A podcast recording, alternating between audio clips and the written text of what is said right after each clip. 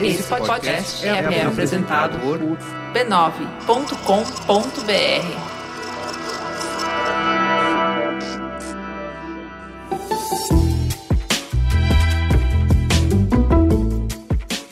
Mamileiros e mamiletes, bem-vindos ao nosso exercício semanal de respeito e empatia. Eu sou a Juva Lauer. E eu sou a Cris Bartz. Passa o café, puxa o banquinho e chega mais para conversar. Hoje é dia 2 de abril de 2020 e esse é o Mamilos, o podcast que faz jornalismo anti-inflamatório. Vamos pro recado do Bradesco? O momento que a gente vive é delicado e toda atenção deve ser para cuidar de você e da sua família. No último episódio, a gente falou da iniciativa do Bradesco de criar um espaço no site para tirar dúvidas sobre alteração de horários de atendimento, reorganização financeira e muito mais. E a novidade dessa semana é que, pelo site, você também pode preencher um formulário para a prorrogação de empréstimos. Essa é mais uma forma de facilitar a vida, evitando que você tenha que sair de casa. Lembrando que você também pode fazer consultas e transações pelo aplicativo do banco. Para mais informações, acesse banco.bradesco/coronavírus.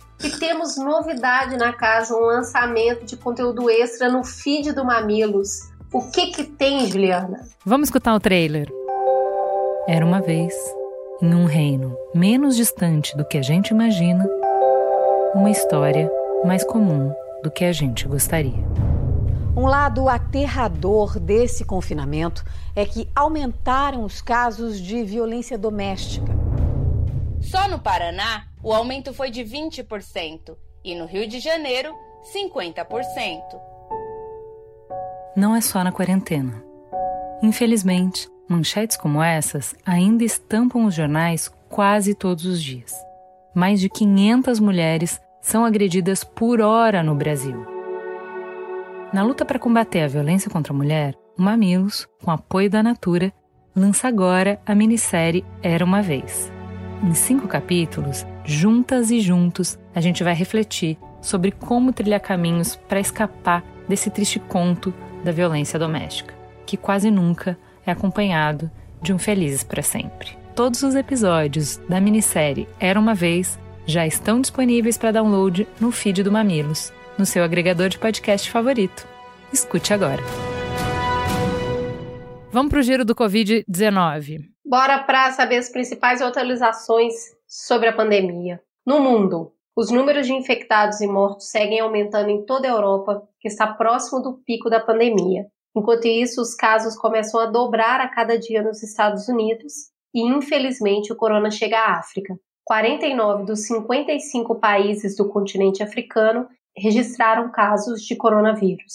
Uma pequena guerra comercial dentro da Grande Guerra. Jean Rotner, governador da região francesa de Grand East, uma das mais afetadas pela pandemia, denunciou uma competição desleal dos Estados Unidos na obtenção de máscaras usadas como equipamento de proteção individual fabricadas na China. De acordo com ele, os americanos atravessaram as negociações já concretizadas e compraram equipamento nas pistas dos aeroportos chineses quando os carregamentos estavam sendo embarcados. Eles pagam em dinheiro vivo, três ou quatro vezes o valor que já havíamos pago, lamentou. Como consequência, os aviões decolam rumo aos Estados Unidos e não à França. Agora no Brasil. Atualmente temos 6.836 pessoas com coronavírus e 241 mortos. São Paulo é o estado com maior número de infectados e tem 200 óbitos à espera de confirmação do Covid-19. A doença fez a vítima mais jovem até agora, um rapaz de 23 anos no Rio Grande do Norte.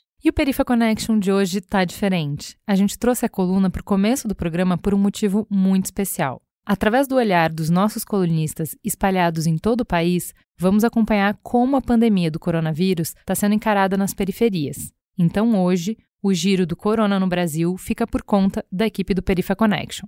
Com a palavra, primeiro Jefferson Barbosa, que faz parte do Voz da Baixada, depois Max Maciel, do coletivo Ruas, da Ceilândia, no Distrito Federal, seguido por Walter Oliveira, que é da Rede Mocoronga, e fechamos com a cineasta Yane Mendes, direto da favela do Totó, em Recife, Pernambuco. E aí, pessoal, tudo bom? Aqui é Jefferson Barbosa, eu faço parte do Voz da Baixada e também do Perifa Connection. A gente está vivenciando nas últimas semanas um momento de muita exceção, né? um momento muito estranho, muito diferente, que é essa pandemia do coronavírus. Então, todo mundo tem falado disso, todo mundo tem vivenciado isso, e essa pandemia tem se imposto nas nossas existências. E aqui não tem sido muito diferente. Então, trazendo um pouco da realidade e um pouco do que a gente tem feito enquanto Perifa Connection, primeiro, todos nós que não somos poucos, porque nós somos mais do que cinco vozes,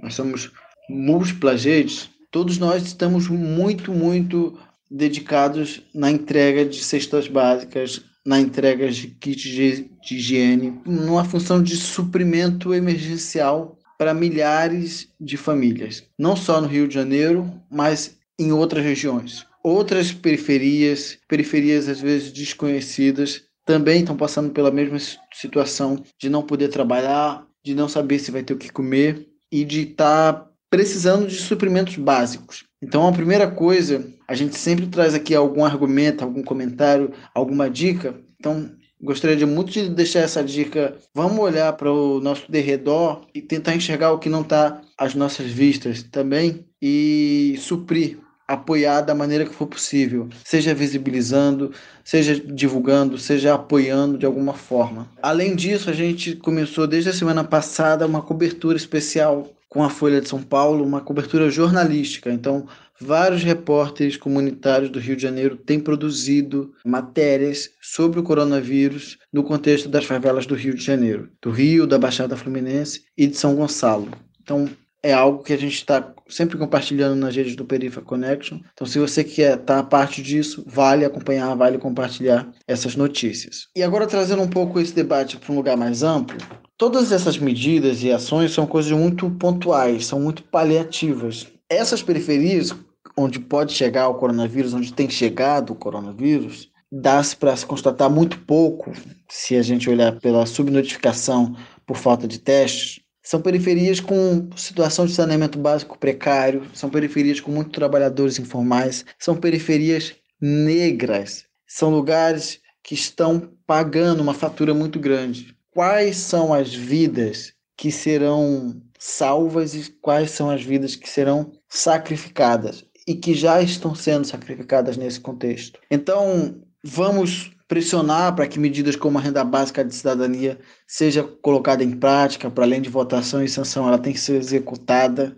Vamos pressionar para que quando passar essa pandemia, a gente tenha políticas públicas efetivas que reparem os danos dessa pandemia e que reparem danos anteriores a ela, até porque o mundo após a pandemia vai ser outro, o Brasil vai ser outro, a nossa sociedade tem que ser outra. Esse vírus ele se impôs como veneno, mas a gente precisa fazer de alguma forma um remédio disso tudo. Bom, eu falei do Perifa Connection, falei um pouco de tudo que nós temos feito e vou falar também de algumas iniciativas interessantes que têm acontecido, como por exemplo na periferia de São Paulo, tem duas organizações que têm feito coberturas muito interessantes. Uma primeira é a Agência Mural, que muitos já devem conhecer, e uma outra é o Alma Preta, que tem trazido muita perspectiva da população em situação de rua, tem falado sobre alguns países do continente africano estão se comportando e estão tendo que encarar também essa pandemia. Então, são duas sugestões que eu acho que seria interessante vocês acompanharem, para além das redes do Perifa Connection. E também queria dizer que tem várias pessoas fazendo coisas diferentes, sabe? O Raul tá fazendo essa operação toda lá, na, lá no Alemão, junto com a galera do Papo Reto, junto com a galera do Voz da Comunidade. Uh, na Cidade de Deus, o Salvino e o Jota têm feito bastante coisas na frente CDD, têm conseguido arrecadar bastante doações. Aqui em Caxias, eu, Wesley, a Nina tem apoiado. A Nina, Nina da Hora, que também é do Perifa Connection, está capitaneando um grupo de cientistas e que tem trabalhado diariamente, intensamente, traduzindo essas informações para chegar nas periferias. Então, são trabalhos que precisam ser continuados após essa pandemia, que precisam de apoio, que precisam de incentivo. Então, olhem para essas organizações, apoiem e não vamos entender essa pandemia como uma coisa que está igualando todo mundo, porque não está. É uma epidemia que aprofunda a desigualdade justamente na morte.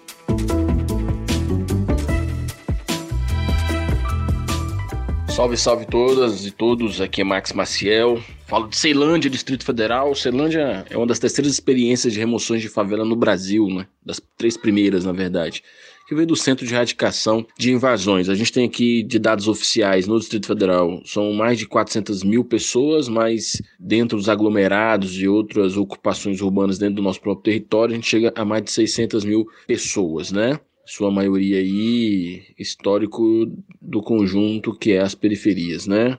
Baixa escolaridade, trabalho ali subempregos, na informalidade também de desempregado. A gente tem acompanhado esse momento que é novo para todo mundo, né? Novo e sobretudo para as periferias, porque parte da nossa galera foi pego também, assim como todo mundo de surpresa e tem que parar, né? Essa galera, como eu disse, que está na informalidade, que está no desemprego e que vive do bico, vive da renda do dia, se vê de uma hora para outra ter que parar, né? Então, são momentos muito complexos, né, de você falar para uma pessoa fazer uma compra para poder guardar ela já fez a compra antes, ou ela precisa trabalhar para fazer a compra do dia. Então, a gente está chegando nesse cenário, a gente começa a observar que o isolamento ele pode começar a ser um privilégio, porque tem pessoas que não vão ter condições de optar a se isolar se não tiver uma rede solidária de apoio eficiente para eles, né? A gente tem uma boa cobertura de postos, não uma boa, mas em vista do que tem no Brasil, a gente aqui no DF tem essa cobertura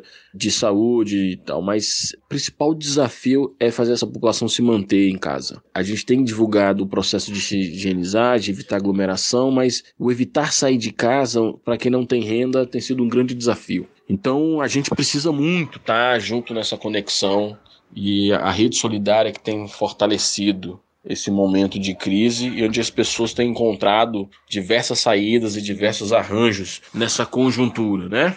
Do que tá. A Celândia ela não foge à regra das outras quebradas. A gente tem alguns equipamentos culto esportivos, né? Que são quadras, na verdade, de futebol, mas não tem.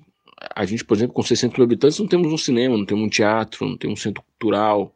A gente vive com a rede das entidades que promovem ações de diversão, de lazer e cultura nos bairros na perspectiva de fazer as pessoas, né, terem um momento que sejam deles ali, porque é um momento que a gente, na lógica, como se até a diversão também fosse um privilégio, né? Essa questão que a gente estava falando no início é isso, né? Gerar renda, do cuidar do dinheiro. Talvez seja essa possibilidade que a gente tem hoje de discutir enquanto periferia no Brasil todo. O momento da gente se auto-fortalecer no território. A importância de ter nossas hortas comunitárias, nossa agricultura familiar fortalecida, o mercadinho do bairro fortalecido, os arranjos produtivos locais todos fortalecidos, porque é essa rede hoje que está salvando essa galera, porque quem está com fome é a galera que está doando, dando o suporte necessário, né? E esse é o momento que a gente quer colaborar. Primeiro, o momento que nós saímos fortalecidos. Momento da gente enxergar que é importante valorizar o local. Dizer que o coronavírus ele vai passar, mas se ele chegar aqui pode ser devastador. Para isso nós precisamos tomar muito cuidado. Fazer o nosso povo se isolar,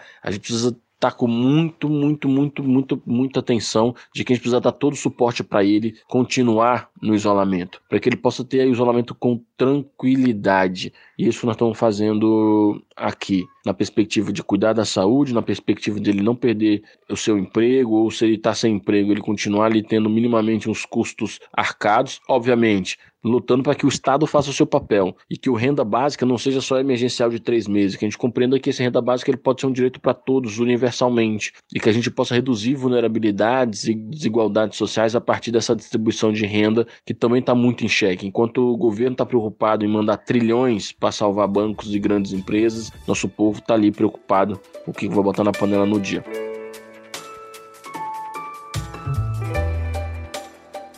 Olá pessoal, eu sou o Walter Oliveira da comunidade de Pedra Branca do município de Santarém do Pará. Falar um pouco sobre a questão do coronavírus, né, dentro das comunidades. Os principais desafios que a gente enfrenta dentro da saúde, principalmente, é que nós não somos muito assistidos pela questão das políticas públicas, né? E isso se torna muito preocupante para a gente, principalmente nesse momento agora que principalmente a própria cidade de Santarém não tem leitos respiratórios suficientes, né? Acho que a gente conta com 20 respirador, né? Só que esses, se eu não me engano, estão todos ocupados. O bom ainda é que dentro da cidade não se tem nenhum caso confirmado de coronavírus. A gente tem alguns casos em análise, mas aos poucos estão sendo descartados. Só que a gente não sabe até que ponto, até quando vai continuar desse jeito. Então a gente está trabalhando na questão da prevenção, alertar os comunitários, né, das comunidades, das aldeias, do quilombo, para que eles não venham para a cidade sem precisar. Então, o nosso cuidado dentro do programa de rádio que a gente trabalha, que é a rede de comunicação que leva informação para dentro da comunidade, fazer com que essas pessoas fiquem na comunidade, não saiam de lá, evitar também compartilhar objetos, porque na comunidade a gente vê que é uma união muito grande, então tudo é compartilhado, é comida compartilhada, é talher, é copo, é cuia. Então a gente tenta no máximo nas nossas campanhas de prevenção fazer com que eles não compartilhe esses objetos, né? Principalmente agora nesse momento que a gente não sabe. Então evitar a questão dos jogos de futebol também, isso se torna muito importante, que é onde é, se tem muita aglomeração dessas pessoas, de jovens, de pessoas de idade. Então ficar um pouco em casa, pensar em si, pensar no bem comum, né? Que o bem comum é pensar no outro, que é eu ficando em casa, né? Eu posso ajudar o próximo.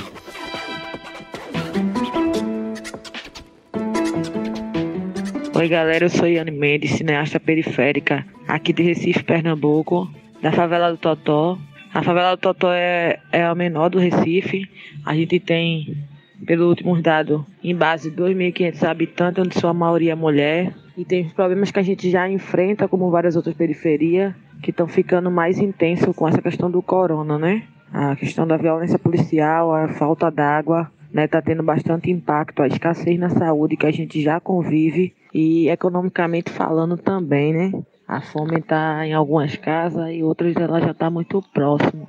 Economicamente falando, muitas pessoas aqui trabalham na feira, a feira de Cavaleiro, que é uma feira próxima que tem aqui da comunidade, né? Muitas mulheres vendem verdura, né? Muitos homens trabalham como mototáxi, tem muitos diaristas também e pessoas que carregam frete e que são trabalhos que estão afetados diretamente, né? Com corona, entre tantos outros, a galera não tá tendo como sair para trabalhar ou quando sai, né? Que muitos tentam, sua maioria, e não tem sucesso, né? Não consegue, não, não volta para casa com o dinheiro do pão, né? Muitas pessoas com a mão na cabeça, aperreada também, porque não sabe como é que vai pagar o aluguel, né? Acho que mais do que nunca a gente tá lutando mais uma vez para ter acesso, sabe? Dessa vez é ter acesso à prevenção, sabe? A gente quer ter acesso à prevenção e para isso a gente precisa, para além de acesso a uma informação que dialogue com a linguagem da, da periferia, que é uma das coisas que está é, sendo meu objetivo nesse meu movimento dentro da minha favela, está sendo compartilhar as estratégias que outros favelados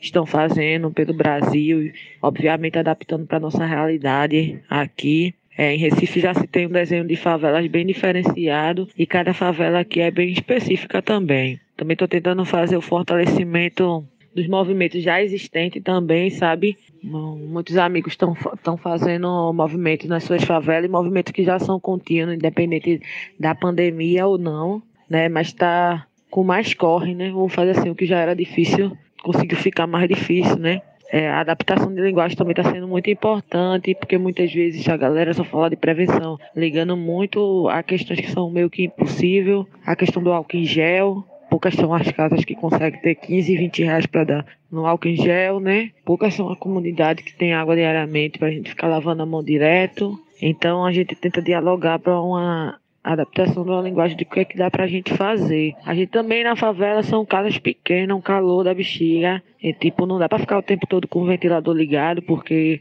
o trabalho a gente não sabe quando é que a gente vai conseguir voltar, quando é que esse vírus vai ser vencido, mas as contas de luz não param de chegar, né? Então é só nesse momento que a gente tá sendo visto como cidadãos, é quando as contas chegam, né? E a gente tem que pagar, né? Então é muita pouca galera que está conseguindo ligar o ventilador nesse calor que a gente está vivendo aqui em Recife. Os idosos também estão ficando muito afetados psicologicamente por estar tá escutando o tempo todo na TV dizer que eles são os que mais morrem, o tempo todo falando de morte, poucas mensagens otimistas para esse público, né?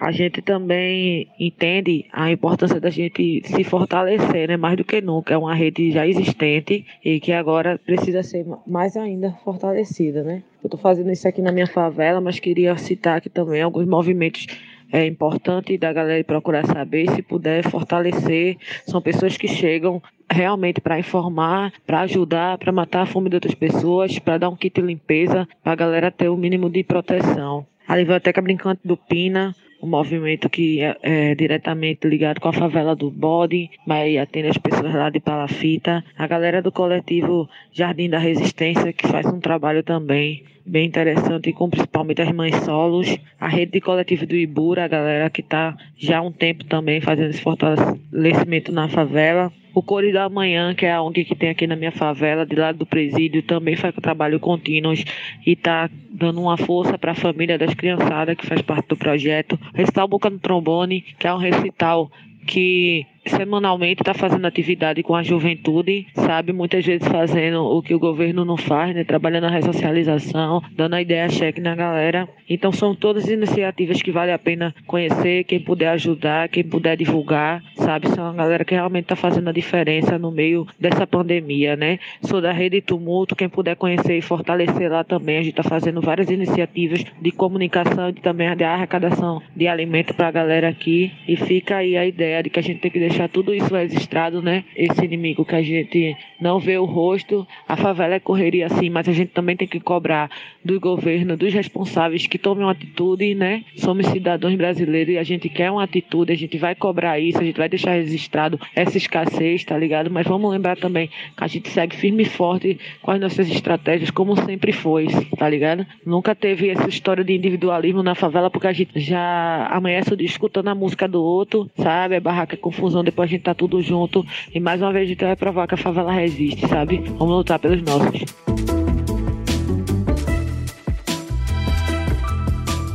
Agora é a vez da coluna A Vida Pós-Covid-19 Novos Caminhos. Vamos pensar juntos em impactos que o vírus pode trazer para a sociedade.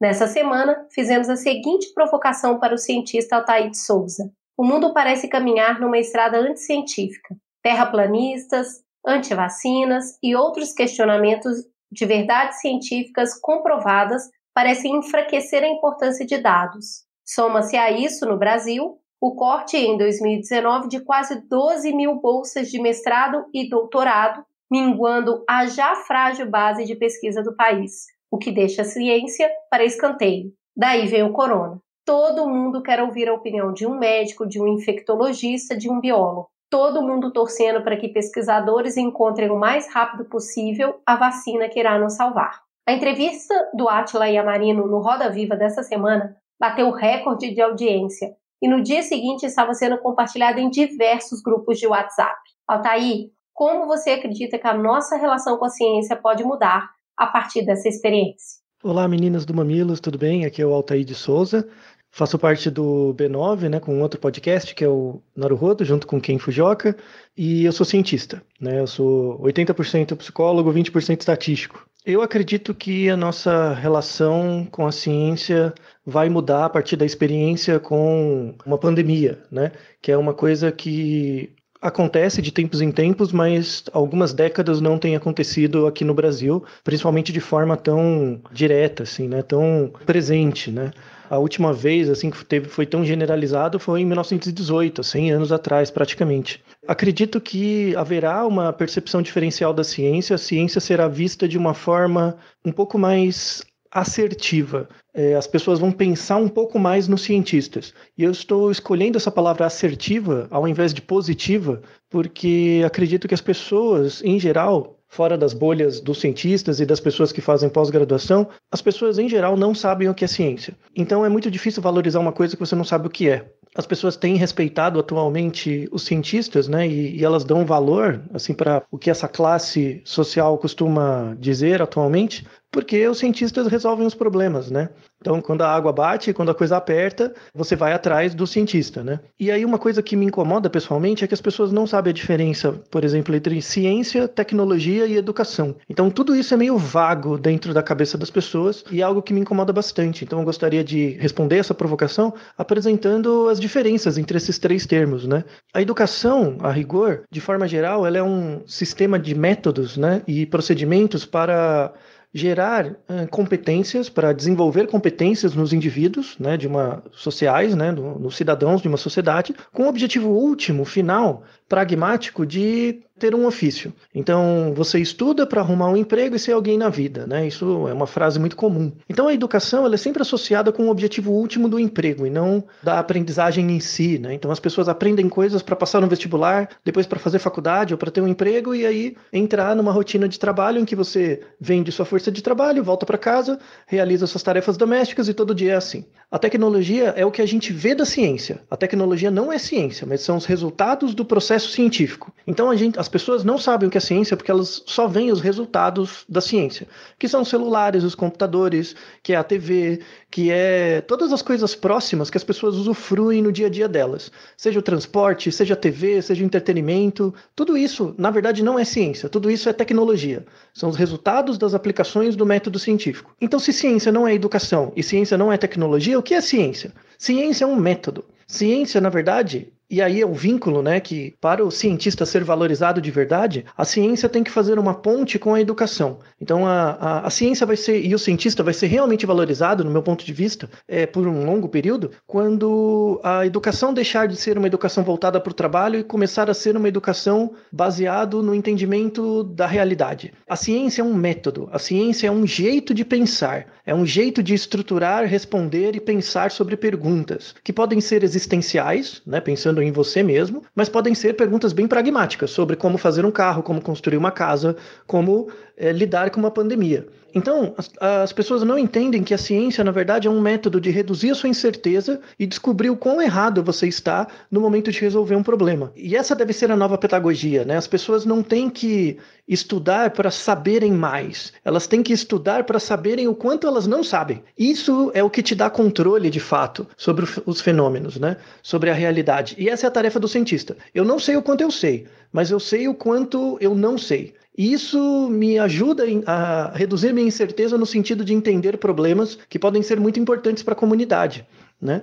Então, minha mensagem final para as pessoas que estão ouvindo, né, que não são cientistas ou que não têm contato com a prática científica, valorizem os cientistas, porque nós, cientistas, cuidamos das variáveis distantes, nós cuidamos do contexto distante que geralmente as pessoas não pensam. Né? Nós cuidamos do meio ambiente, nós cuidamos da saúde, nós cuidamos das políticas públicas, nós cuidamos dos sistemas de base, para que os cidadãos possam valorizar e usufruir das suas variáveis próximas cotidianas. Então, em situações como essa, em pandemias como essa, Infelizmente, né, as pessoas normalmente não dão valor para a atividade científica porque ela é muito de fundo. Ela garante condições que são tão bem feitas que as pessoas esquecem, acham que é natural. As pessoas acham que a energia elétrica é natural, que o celular, a internet são coisas naturais. E não é, é o resultado da atividade científica de vários pesquisadores que trabalham arduamente. Então, por favor, assim, se você quer fazer um investimento no seu futuro, invista nos cientistas, invista em políticos e representantes que valorizem a prática científica, porque a ciência é o que garante a soberania nacional. Teta, senta que lá vem polêmica. Mamileiros e mamiletes, sabemos que estamos vivendo um tempo difícil. Mas antes de tudo, antes de falar sobre o tema de hoje, nós temos um recado. Vai passar. Em tempos de crise, perder o controle é fácil, infelizmente. E é justamente por isso que a gente precisa aprender a olhar para frente, olhar para onde podemos chegar e até mesmo enxergar as novas oportunidades que uma crise pode trazer. Mas para que isso de fato aconteça, precisamos nos unir e reforçar a importância de medidas básicas confirmadas por diversos estudos. Por exemplo, um estudo feito pelo Imperial College de Londres, que tem servido de referência para as projeções sobre o avanço da pandemia de Covid-19 no mundo, afirma que as medidas de distanciamento social já salvaram 59 mil vidas em 11 países europeus. São 59 mil vidas que foram poupadas. Isso só reforça a necessidade da quarentena. Nós sabemos que é difícil. Nós também sentimos falta de abraço, da proximidade, do afeto. E também sabemos que nem todos conseguem manter-se totalmente isolado, como é o caso de alguns trabalhadores. Mas fazemos o apelo: se você pode, fique em casa. Essa é a medida que executamos no presente, olhando para o futuro. Todos os especialistas sérios, seja da área de economia ou da saúde, defendem a necessidade do isolamento social. É unanimidade também a necessidade de intervenção econômica. Todos os governos estão se mobilizando para manter seus países de pé. Trump, por exemplo, anunciou um pacote de medidas que vai despejar 2 trilhões na economia americana. Angela Merkel, a chanceler alemã famosa pela austeridade fiscal que impõe a toda a zona do euro, foi à televisão em um primeiro comunicado extraordinário em 14 anos no poder para dizer: Desde a Segunda Guerra Mundial, não houve no nosso país um desafio que dependa tanto da nossa ação conjunta e solidária. No dia 25 de março, o governo alemão aprovou um pacote de medidas extenso que inclui 51 bilhões de euros para ajuda imediata a pequenas empresas e profissionais liberais. Durante todo o processo de elaboração das leis, o mantra do governo foi: nós não deixaremos ninguém só. O governo da Argentina, para dar um exemplo mais próximo, anunciou a suspensão da contribuição patronal à Previdência, o auxílio ao pagamento de salário dos empregados de empresas que têm até 100 funcionários e também aos prestadores de serviços das companhias maiores. Esses são só alguns exemplos, já que todos os países atingidos já anunciaram medidas para proteger suas economias, seja de forma mais conservadora, com ajustes fiscais, seja de forma um pouco mais intervencionista, estatizando hospitais e centralizando no Estado a responsabilidade por coordenar e centralizar os esforços de sobrevivência do país. E é a partir desse cenário que podemos começar a pensar em como a nossa vida caminhará quando isso tudo passar. O biólogo e principal comunicador científico do país hoje, Attila Yamarino, em entrevista ao programa Roda Viva, disse que, em 2021, precisaremos deixar o passado no passado e redirecionar a nossa visão. Para entender melhor, vamos ouvir o que o próprio Atila disse. Mesmo que o comércio voltasse a reabrir hoje, ele não pode ser o mesmo comércio que a gente tinha antes a demanda de produção e consumo das pessoas vai mudar daqui para frente. A gente não tem mais como frequentar grandes multidões tão cedo até ter uma vacina. Se a gente for tomar saída dos países asiáticos, todo mundo vai ter que usar máscara por uns bons meses daí para frente. Então, as próprias indústrias já tinham que estar se adequando para produzir esse tipo de equipamento de proteção. Para a equipe médica, essencialmente agora, que tem uma demanda insana e está todo mundo tentando comprar da China, que não consegue fornecer para o mundo inteiro na demanda de agora. Quer dizer, não tem como retomar a economia que existia antes. A gente tinha que estar se preparando, sim, para uma economia nova, onde as pessoas não vão conseguir conviver tanto, se aglomerar tanto e vão ter que trabalhar remotamente. É assustador pensar que a gente não pode voltar para o mundo que a gente deixou antes da quarentena. Mas ao invés de dirigir a nossa energia criativa, potente, para sonhar, para imaginar e para construir novos futuros possíveis, a gente agora está perdendo tempo em debates infrutíferos. Tem gente defendendo que vidas humanas são mais importantes do que balanças comerciais e planilhas de Excel, enquanto outros respondem impacientes que parar a economia também mata muitas pessoas, que recessão e pobreza são inimigos que estão sempre no nosso encalço e fazem muitas vítimas todos os anos. Mas essa não é a discussão.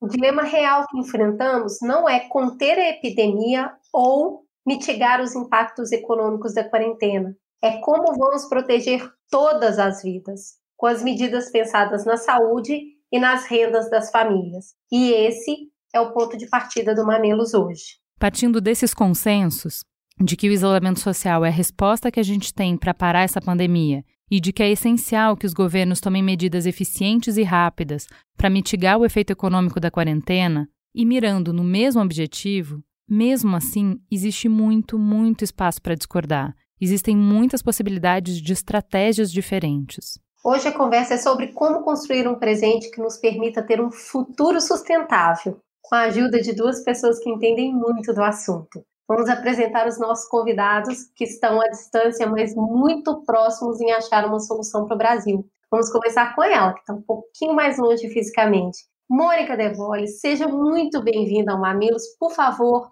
se apresente para os nossos ouvintes. Quem é você na fila do pão? Muito obrigada. Para mim é um prazer enorme estar aqui com vocês. Bom, meu nome é Mônica Debole, eu sou economista, Eu sou pesquisadora do Peterson Institute for International Economics, que é um centro de estudos sobre economia internacional de grande prestígio no mundo. Eu também sou professora da Universidade de Johns Hopkins. Imagino que muitos dos nossos ouvintes estejam acompanhando os dados sobre a epidemia produzidos pelo pessoal da Escola de Medicina da Universidade de Johns Hopkins, onde eu tenho o enorme, enorme prazer de lecionar. Ótimo, vamos conhecer também o nosso outro convidado, que dispôs um tempo na agenda para falar com a gente e debater sobre esses futuros possíveis. Samuel Pessoa, por favor, seu presente para os nossos ouvintes, o que você faz além de sucesso. Boa tarde, super obrigado pelo convite. Primeira vez aqui com vocês.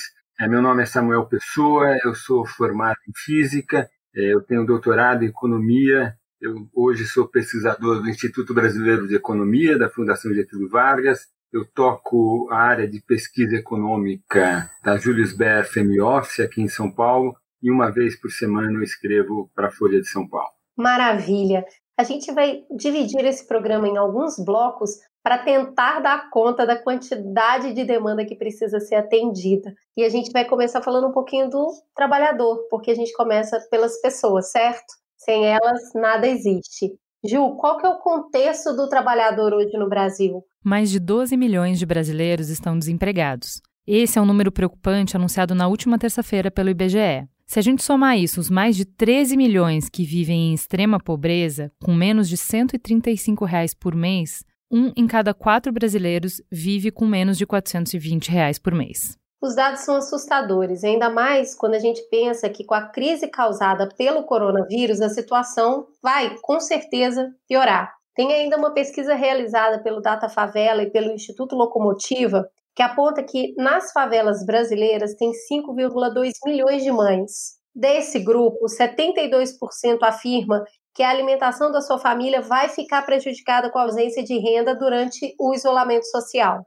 73% diz que não tem nenhuma poupança, que não vai dar para manter os gastos sem trabalhar, sem passar um dia sem trabalhar. E 92% diz que vai ter muita dificuldade em comprar comida depois de um mês sem trabalhar. A resposta do governo para auxiliar essas pessoas é renda emergencial de 600 reais por mês. De acordo com a Instituição Fiscal Independente, o IFI, ligada ao Senado, esse projeto vai custar quase 60 bilhões de reais aos cofres.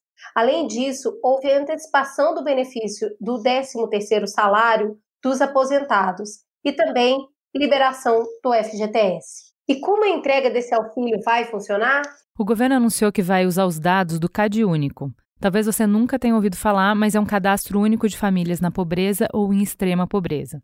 Ou seja, aqueles que eu citei lá no começo que ganham menos de meio salário mínimo. Mas não é só isso. O trabalhador de baixa renda não vai precisar estar inscrito no CadÚnico para receber o benefício. Vai ser só necessário cumprir o limite de renda média. O CadÚnico vai auxiliar na verificação dessa renda para quem está inscrito e para quem não está, a verificação vai ser feita por meio de autodeclaração em plataforma digital. Ainda não foi informado como essa declaração vai ser feita. Mas o ministro da Cidadania, Onyx Lorenzoni, afirmou que trabalhadores informais que não constam em nenhum cadastro do governo devem ficar por último no cronograma de pagamento. Vale fazer um adendo. Cada família pode acumular no máximo dois benefícios, ou seja, R$ 1.200.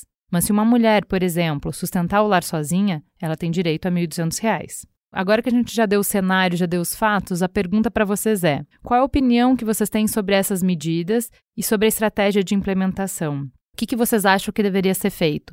Quanto deveria ser distribuído para quem, como e quando? Eu tenho defendido muito esse projeto da, da renda básica emergencial e acho que foi uma grande conquista para a sociedade brasileira ele ter sido aprovado por unanimidade no Congresso Nacional, de início, assim, a minha reação é a seguinte: o programa hoje ele abarca 59,2 milhões de pessoas, então um contingente grande, é, mas a gente sabe que esse contingente de pessoas não é o total do que a gente chama de pessoas em situação de precariedade, vulnerabilidade. A gente estima, inclusive, que esse contingente seja da ordem de provavelmente pelo menos 50% da população brasileira, se não mais, ou seja, 100 milhões de pessoas. Então, esse vai ser o esforço de cadastramento, digamos assim, para que a gente possa atender toda a população que de fato precisa ser assistida por essa renda.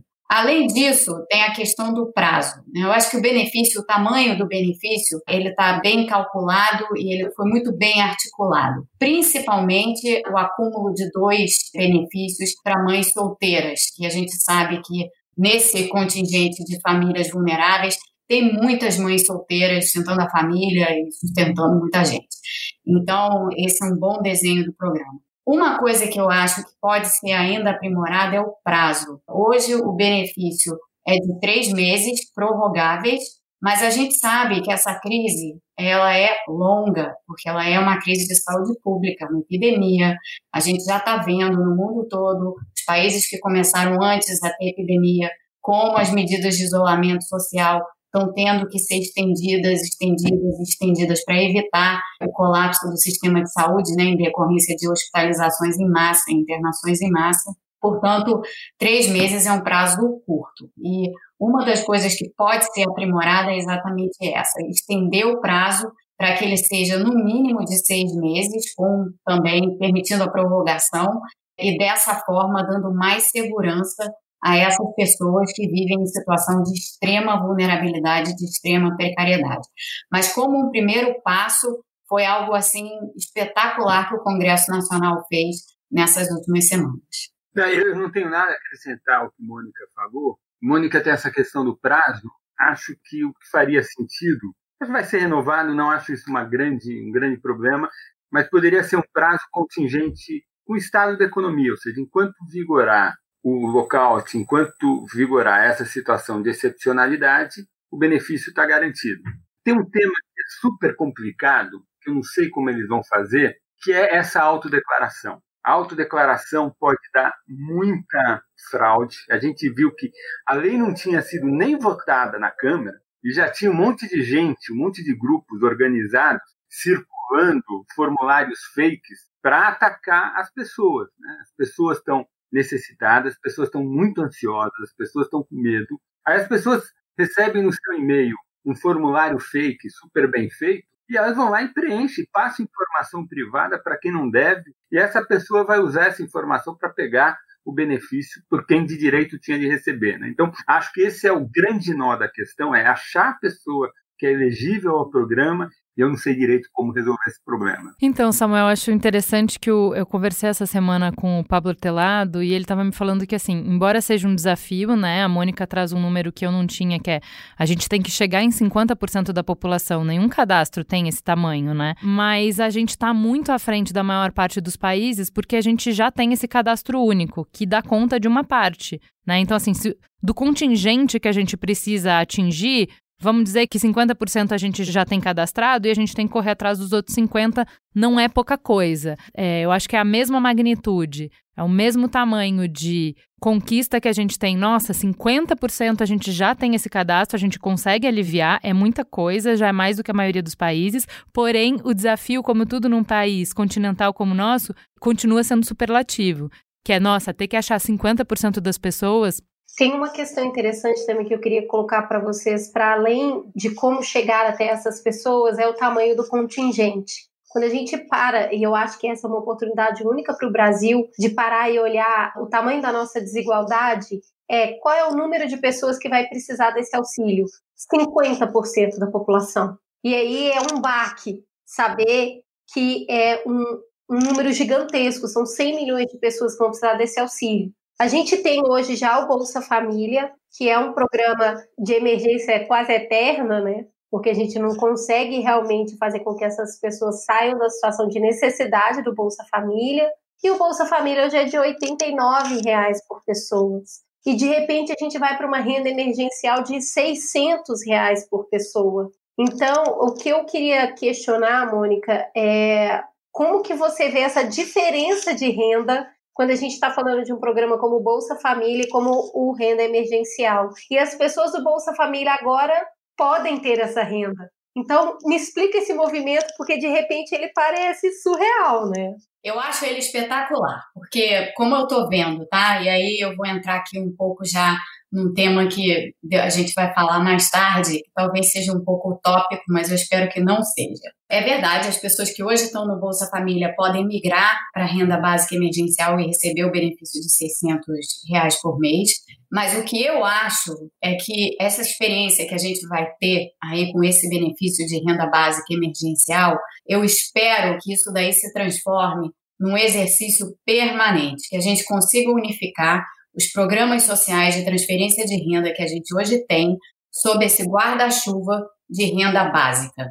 É dizer, a gente agora fez a renda básica emergencial. Para mim, esse deveria ser um primeiro passo para que a gente institua uma renda básica permanente para essa parcela da população que vive em situação de extrema vulnerabilidade, de extrema precariedade. Se a gente fizesse isso, esse seria um passo não apenas pioneiro, porque o Brasil estaria à frente de muitos países, como esteve com Bolsa Família na realidade, não em termos de ter inventado Bolsa Família, mas em termos de ter feito Bolsa Família funcionar tão bem, se a gente conseguisse ser pioneiro nessa história de implantação de uma renda básica permanente para a nossa população, que é tão numerosamente vulnerável, a gente estaria fazendo algo de muito bom, não só para a economia, mas para a inclusão social, para o senso de cidadania das pessoas. Eu acho que seria uma maneira fundamental de rearticular a política econômica na saída da crise. E aí o que eu vejo assim é o seguinte: essa epidemia vai deixar, e já está deixando, pela própria aprovação da renda básica emergencial, muito visível para todos o quão numerosas são essas pessoas é, que vivem nessa situação muito precária. Assim, a gente tende a não pensar muito nisso, né? Muitas pessoas tendem, não é uma coisa que está na cabeça da gente o tempo inteiro, mas eu acho que agora a gente vê com grande visibilidade como o Brasil é desigual e como o Brasil é, na realidade, extremamente injusto. E, e esse é um momento, assim, de parada para refletir também em como que a gente pode tornar o Brasil um país mais justo com um programa desse tipo que pode muito bem vir a ser um programa permanente, um programa que você não precisa extinguir. Então, eu, eu vejo um pouco a coisa é, dessa forma e espero que a discussão e o debate caminhem para esse lado quando a gente tiver passado essa fase mais aguda que a gente está vivendo hoje. Eu queria só voltar para o Samuel, falando um pouquinho sobre localizar essas pessoas, né? Eu fico me perguntando se, na verdade, se a gente tem 50% da população precisando de auxílio, se não é mais fácil eu localizar 50% que não precisa. Né? Afinal, eu tenho declaração de imposto de renda das pessoas. Então, eu consigo saber quem não precisa desse auxílio. Então, na verdade, se de repente a gente não poderia fazer o caminho inverso de descartar quem não precisa. Eu sei quem não precisa. E a partir daí, todo o CPF que vier fora desses que, que não precisam, são os que precisam. Faz sentido esse raciocínio? A gente conseguiria ter no imposto de renda informação das pessoas que estão fora desse contingente? Eu acho que sim. É, essa medida me parece que ela é bem parecida com aquela proposta antiga de imposto de renda negativo, que é assim: todo mundo recebe uma transferência do Estado e na hora de preencher o imposto de renda, você devolve né, talvez seja mais barato. É uma questão de estudar tecnicamente. Quer dizer, aí não tem nenhuma coisa ideológica contra a favor, só uma questão de fazer a conta e ver a viabilidade. Eu acho que nos tempos atuais de internet, computação, essas coisas são muito mais factíveis. A gente atendeu, então, agora a primeira camada da população, os mais vulneráveis, como a Mônica bem colocou. Vamos subir um degrau nessa pirâmide, mais ainda na base, e falar das pessoas que dependem do salário do mês para sobreviver. Então, assim, quem depende do salário para pagar o aluguel, a conta de água, de luz, para colocar comida em casa, quem, se a economia parar por um mês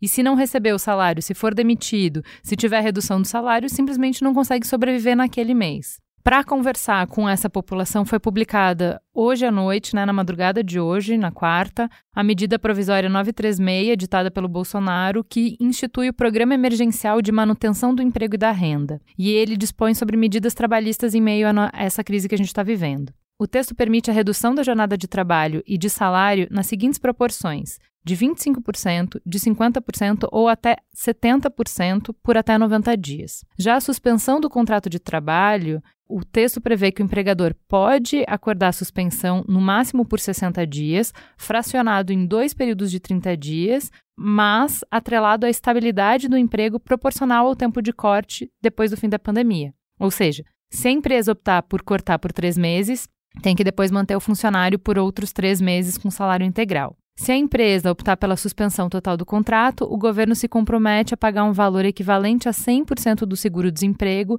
que o trabalhador teria direito. No caso de grandes empresas, que têm um faturamento anual de até 4,8 milhões, elas arcam com 30% do valor e o governo com outros 70%. Com isso, o salário não pode ser menor do que o mínimo vigente, ou seja, 1.045. É importante a gente lembrar que o valor não necessariamente repõe a integralidade do valor que o funcionário recebe. Segundo o governo, o custo da SMP fica em 51 bilhões e deve atender 24,5 milhões de trabalhadores. Então, ó, só para comparar os números, a Mônica estava falando que no cadastro a gente atenderia 59 milhões de pessoas, a gente está falando de metade dessas pessoas atendida por essa outra MP que conversa com os trabalhadores. E aí a pergunta difícil. Para vocês, flexibilizar regras trabalhistas num momento de crise aguda como que a gente está vivendo agora, é uma boa estratégia? Claro.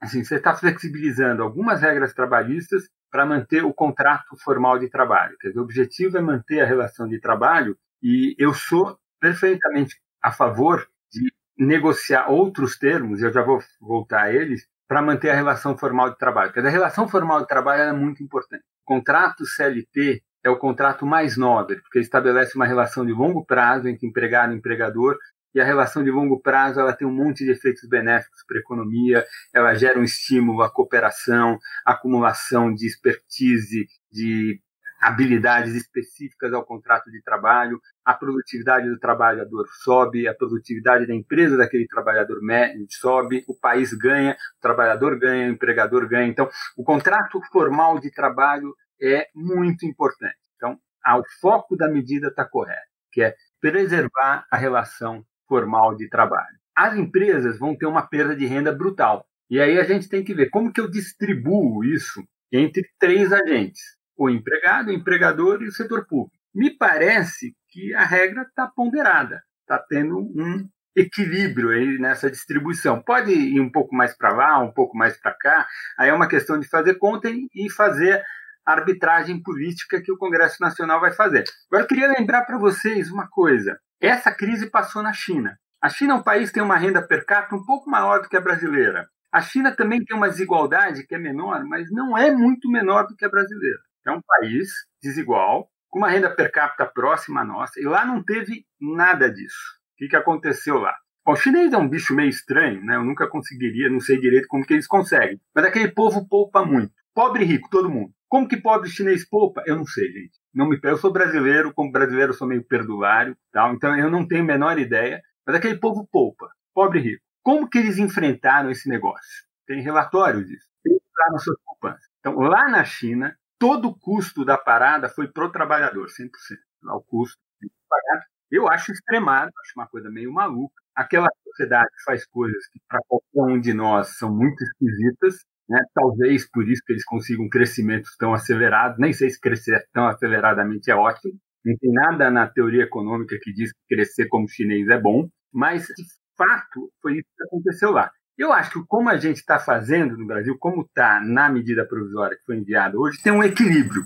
Se vai mudar um pouquinho para um lado para o outro, acho que é uma questão a ser negociada, mas o princípio geral de pegar essa perda de produto, que é uma perda de renda, e distribuir esses três atores, para mim faz sentido. Eu concordo com algumas coisas que o Samuel disse e discordo de outras. Eu acho que a, o ponto do Samuel a respeito da manutenção dos empregos formais é fundamental. Esse é um ponto realmente de extrema importância, porque isso é o que dá aos trabalhadores formais a segurança, né? E, e, e portanto, é, aqueles que estão no setor formal e co cobertos pela CLT, eles têm uma, um tipo de segurança econômica muito, muito bom, tem uma, uma rede de, de proteção para esses trabalhadores e todos os, os méritos de longo prazo que o Samuel mencionou, eu concordo, apoio e irrestritamente é exatamente isso. O que eu acho é que a medida em si, quando a gente olha como ela está,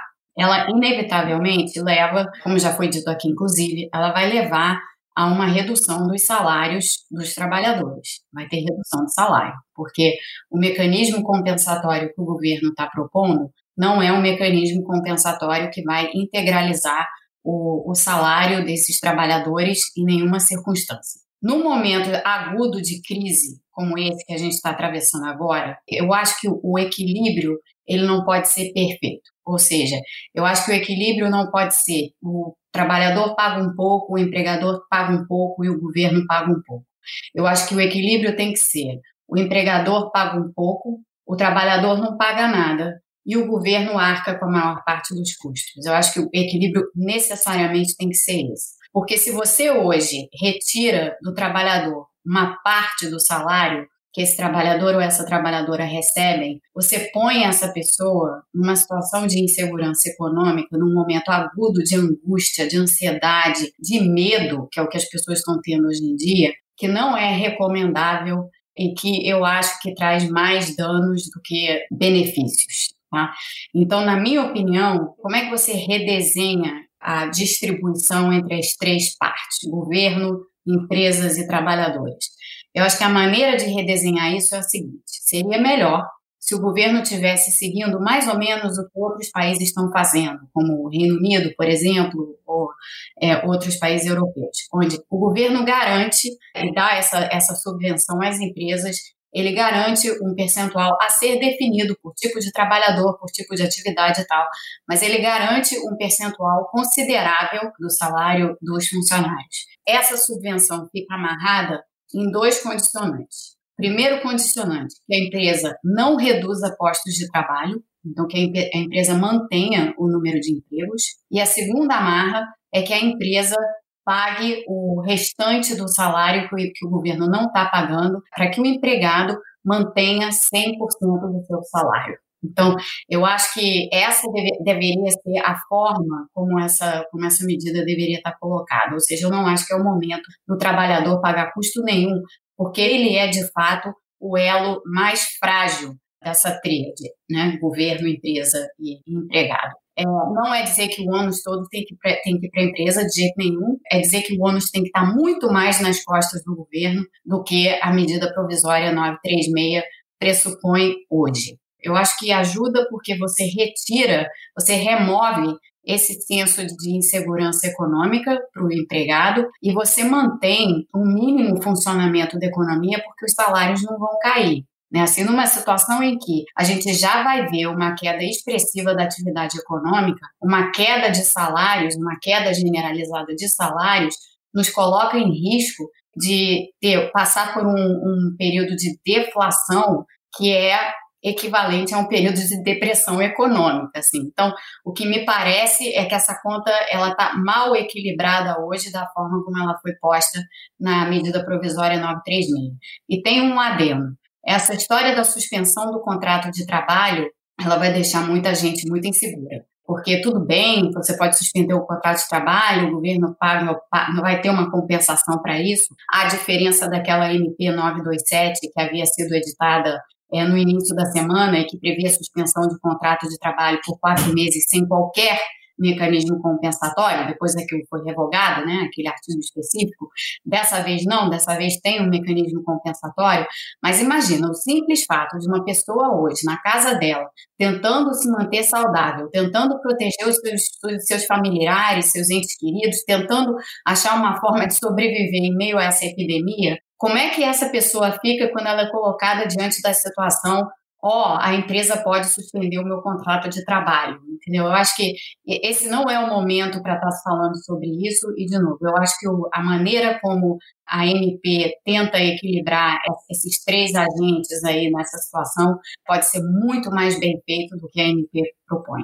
Deixa eu perguntar uma coisa para vocês que nem está na pauta, mas eu lembro de bastante discussão quando, por exemplo, montadoras falavam que iam fazer demissão em massa por alguma conjuntura é, macroeconômica. Aí o governo ia lá, oferecia um pacote, fazia uma negociação, um pacote de isenção fiscal, por exemplo, para assegurar esses empregos. E de como isso era criticado por justamente não ter essa amarração que eu acho que você estava falando, Mônica, de que assim, tudo bem, então a gente vai investir enquanto Estado, enquanto população brasileira, a gente vai diluir esse risco da empresa, é, dando isenção de algum imposto específico, com qual é a sua contrapartida. Porque daí a empresa não demitia naquele momento, três meses depois tinha PDV, tinha demissão em massa e tal. Então, o que eu acho que é interessante a gente falar aqui é, às vezes não é só é, a gente discute se uma medida é boa ou não, e como tem muito debate ideológico, a gente não consegue entrar no debate mais fino, que é de, ok, se vamos fazer isso, mas como vamos fazer isso? Então, o que me preocupa muito quando você fala, ó, oh, o ônus tem que ser do Estado, tem que ser zero para o trabalhador, pouco para a empresa e maior para o Estado, a gente está falando de coletivizar um custo, né? Então, olha, a totalidade dos brasileiros vai arcar com o salário desse grupo de brasileiros. Não tem nenhum problema, a priori, uma vez que a coletividade de brasileiros cuidou da base lá, que são os mais vulneráveis, a gente começou falando disso, a gente subiu um degrau, agora a coletividade vai cuidar de um grupo de trabalhadores. Tá tudo bem, mas tem que haver regras. E eu acho que essas regras às vezes são pouco discutidas, da mesma maneira que o Samuel levantou. Gente, me preocupa se a gente vai ter fraude, como é que a gente vai cuidar para não ter fraude?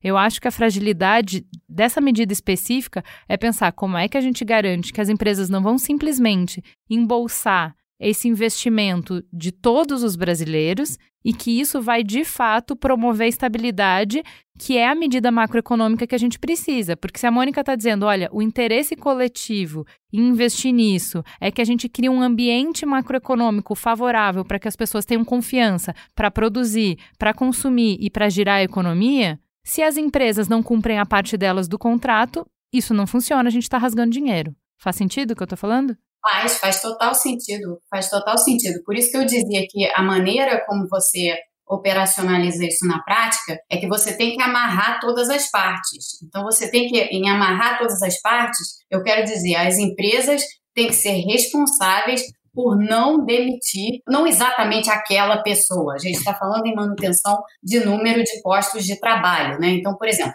você pode perfeitamente ter uma empresa que já estava pensando em demitir um funcionário X, aí vem a epidemia, a empresa não pode mais demitir o funcionário X porque o funcionário X não estava fazendo o seu trabalho direito. Não, a empresa tem que ser capaz de demitir o funcionário X, entendeu? O ponto não é esse. O ponto é demite o funcionário X e contrata o funcionário Y, porque dessa forma você manteve os, os postos de trabalho. E é justo, né? Porque se você tá, se a empresa está recebendo uma ajuda do governo para manter a folha de salários, a contrapartida tem que ser essa empresa tem que manter os postos de trabalho. Ela tem que estar comprometida com aqueles postos de trabalho e não dá a ela a opção de fazer exatamente como você dizia, Juliana, de demitir meses depois, ah, passado tudo, agora eu demito. É exatamente isso. Tem que, isso tem que ser muito bem amarrado para que a gente não tenha esse tipo de incentivo perverso sendo criado na forma como a gente faz, desenha essas medidas, né? Então, deixa eu reagir à, à fala de Mônica, onde que eu concordo, onde que eu discordo. Dizer, acho que tem uma questão que é uma questão de natureza mais normativa, né? Quer dizer, distribui entre as três partes. A forma como eu vou distribuir, assim, um técnico, seja eu, Mônica, seja quem for, a gente não tem muito como expressar essa opinião. Essa é uma opinião, esse é um caso mas de valor. É o Congresso que tem a legitimidade de dizer. Então, o princípio é distribuir entre os três.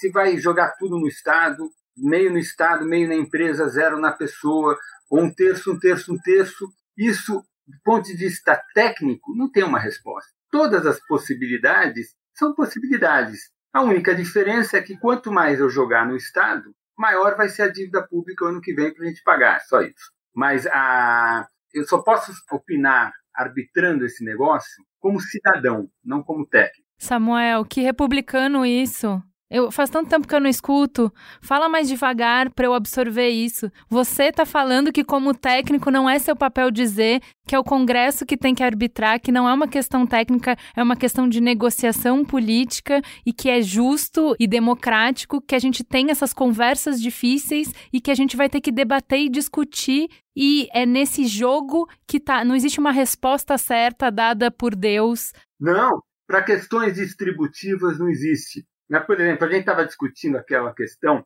da China crescer 7% ao ano, né? Por que, que eu disse que não está escrito na teoria que isso é o melhor? Porque crescer 7% ao ano tem custo. Por exemplo, a gente sabe que uma geração que financiou o crescimento de 7% ao ano vai ter uma vida muito sacrificada para os netos viverem num país do primeiro mundo. A pergunta é justo eu escolher uma geração e jogar sobre ela o custo do desenvolvimento econômico e os netos terem uma vida muito melhor? Talvez seja mais justo eu distribuir de forma mais equitativa entre as diferentes gerações esse esforço de crescimento. E aí eu vou ter como resultado um crescimento mais lento. Então, não está escrito em nenhum lugar, de nenhum livro de teoria econômica, que a trajetória altamente exitosa dos países asiáticos, em particular da China, de crescimento muito rápido, é bom. Não está tá em nenhum lugar.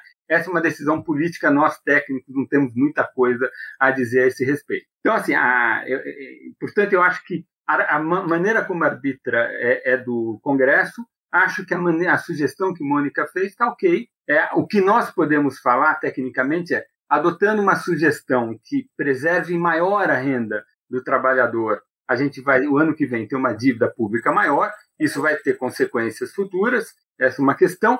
E a outra questão, quando a gente pega esse princípio da integralidade, precisa ver se não tem um limite. Será que faz sentido o setor público garantir a integralidade de um salário de um trabalhador ganha 30 mil reais por mês? Será que a partir de um certo nível não tem uma. Né? Então, então, essa é uma questão, mas essa é uma questão de natureza normativa, eu não tenho muita coisa a dizer sobre ela. A discordância que eu tenho de Mônica é uma discordância de natureza que a gente chama positiva, não é normativa. É o seguinte: a Mônica disse que a gente está num caso de depressão se a gente não garantir a renda. Depressão como dos anos 30. Eu acho que isso não é exato. Eu entendo que tem um caráter de depressão, tem um caráter de queda de demanda, mas essa crise que nós vivemos, eu acho que ela é diferente das crises que a gente conheceu no século XX. E eu nem sei se a gente pode caracterizar como depressão, no sentido que é verdade que a demanda caiu, mas a oferta despencou também. As pessoas estão em casa, as pessoas não estão trabalhando. Então tem um movimento que é duplo, é uma queda de oferta uma queda de demanda. É o que a gente vê na experiência internacional, inclusive na China, é que o elemento de queda de demanda ele se sobrepõe ao elemento de queda de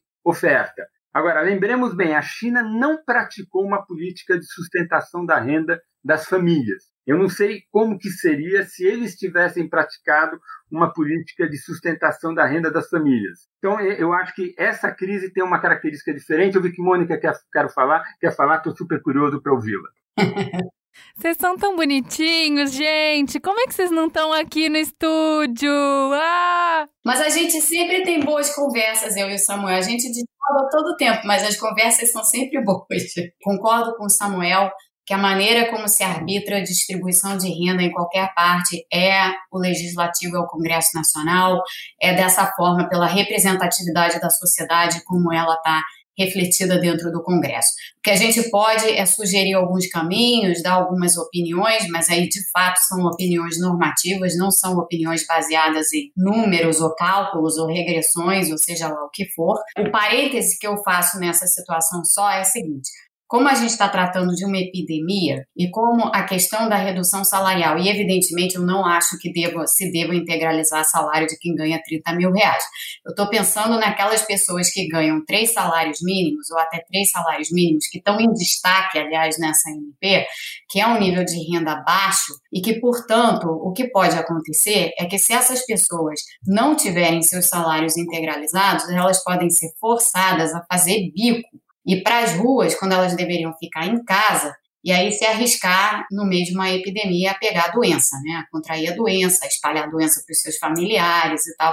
Então essa é a preocupação que eu tenho. Por isso eu levanto essa questão de se não deveria o governo arcar com uma parte maior em relação às pessoas de renda mais baixa. Evidentemente, em relação às pessoas de renda mais alta, não. Essas aí têm poupança, têm patrimônio, tem como se virar. Quem ganha 30 mil reais por mês está em outro patamar de renda, é outra situação. Estou falando aqui do pessoal de realmente baixa renda, que vai ser colocado diante dessa situação, então a gente tem que pensar nesse reequilíbrio, mas, de novo, é a arbitragem tem que ser feita pelo Congresso Nacional. Na questão da depressão especificamente, é, o Samuel falou bastante da China, Deixa eu falar um pouco dos Estados Unidos, aqui onde eu estou. Aqui a gente tem, como vocês sabem, números. Aqui o que se produz de dados é um absurdo e a gente tem números para tudo, né? Então, por exemplo, a gente sabe semanalmente o número de novos pedidos de seguro-desemprego. Na semana passada, esse número foi superior a 3 milhões de pessoas. Algo que naquela, na semana passada todo mundo ficou de olhos arregalados e falou assim: Meu Deus, a gente nunca viu isso na vida. Essa semana são 6,6 milhões de pedidos de seguro-desemprego, ou seja, em duas semanas, a gente tem 10 milhões de pessoas desempregadas, em duas semanas, pedindo seguro-desemprego. Portanto, aqui, na verdade, a situação já se configura como uma situação de depressão econômica. Assim, os, os economistas com quem eu trabalho lá no Instituto, é, muitos deles ex-tesouro ou ex-FED, ou pessoas que trabalhavam no, no, Conselho Econômico do presidente, né, porque tem isso dentro da Casa Branca, todo mundo aqui está falando em depressão. Né? Não, não o ano inteiro, mas pelo menos uma depressão durante uns dois trimestres. Eu estou achando que vai ser mais do que isso, pela, pela característica da, da epidemia em si.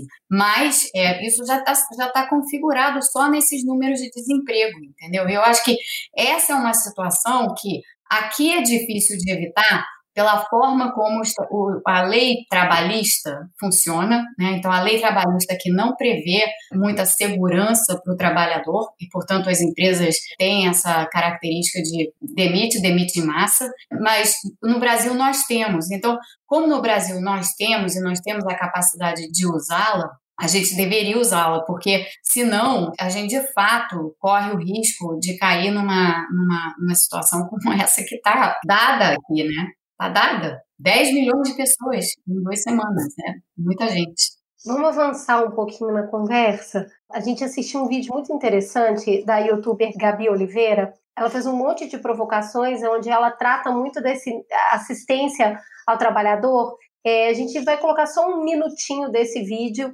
para trazer especificamente duas pontuações que ela fez. Outra coisa que a gente aqui desse lado deveria estar tá batendo na tecla. E os aluguéis? Qual é a proposta do governo para os aluguéis de quem não pode pagar? Quem for demitido, quem está em situação de desemprego, quem é informal? Qual é a proposta dos aluguéis? As pessoas não podem ser despejadas nesse momento. Pessoas que não têm carteira assinada, elas não podem ser despejadas nesse momento. Qual é a proposta para isso? Qual é a proposta em relação à luz, água, gás. Corte de luz não pode acontecer nesse momento também. As pessoas precisam de luz. Como que elas vão ficar dentro de casa sem luz? Corte de água não pode acontecer nesse momento. Apesar de ter uma grande parte da população que nem tem água.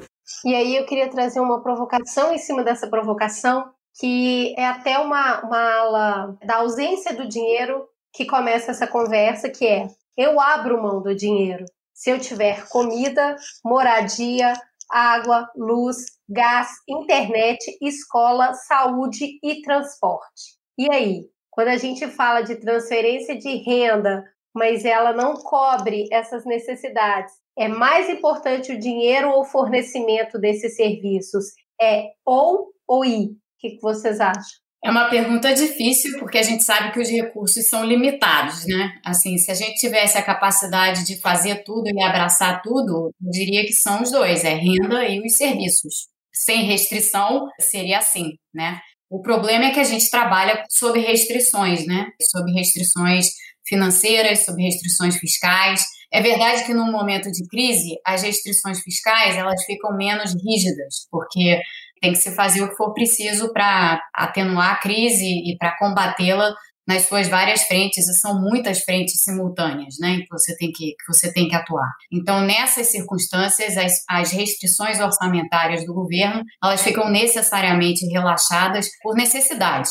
Né? Por isso que a gente está vendo essa discussão aí sobre aumenta gasto e é melhor errar para o lado de aumentar mais do que menos, aumenta a dívida e depois a gente vê o que, que a gente faz. Quer dizer, nessa hora, a gente não, não, não adianta a gente ficar pensando muito no que vai acontecer depois, porque a gente não sabe nem o que a gente está passando agora. O problema é esse. Agora, isso tudo dito, ainda há restrições, elas não desapareceram por completo. Então, quando a gente pensa nessas questões, elas, de novo, elas, são questões muito difíceis. E, e, mais uma vez, eu acho que aí eu volto ao ponto do Samuel, com o qual concordo totalmente. Eu acho que nós técnicos temos a capacidade de dar assim umas ideias de caminho, mas nós não somos capazes de arbitrar totalmente quais devem ser as escolhas, nem de ditar quais devem ser as escolhas né, nessas circunstâncias. Claro que o ideal seria você conseguir dar, sim, ou prover de alguma forma moradia para as pessoas, né, para que fizesse aí algum acordo entre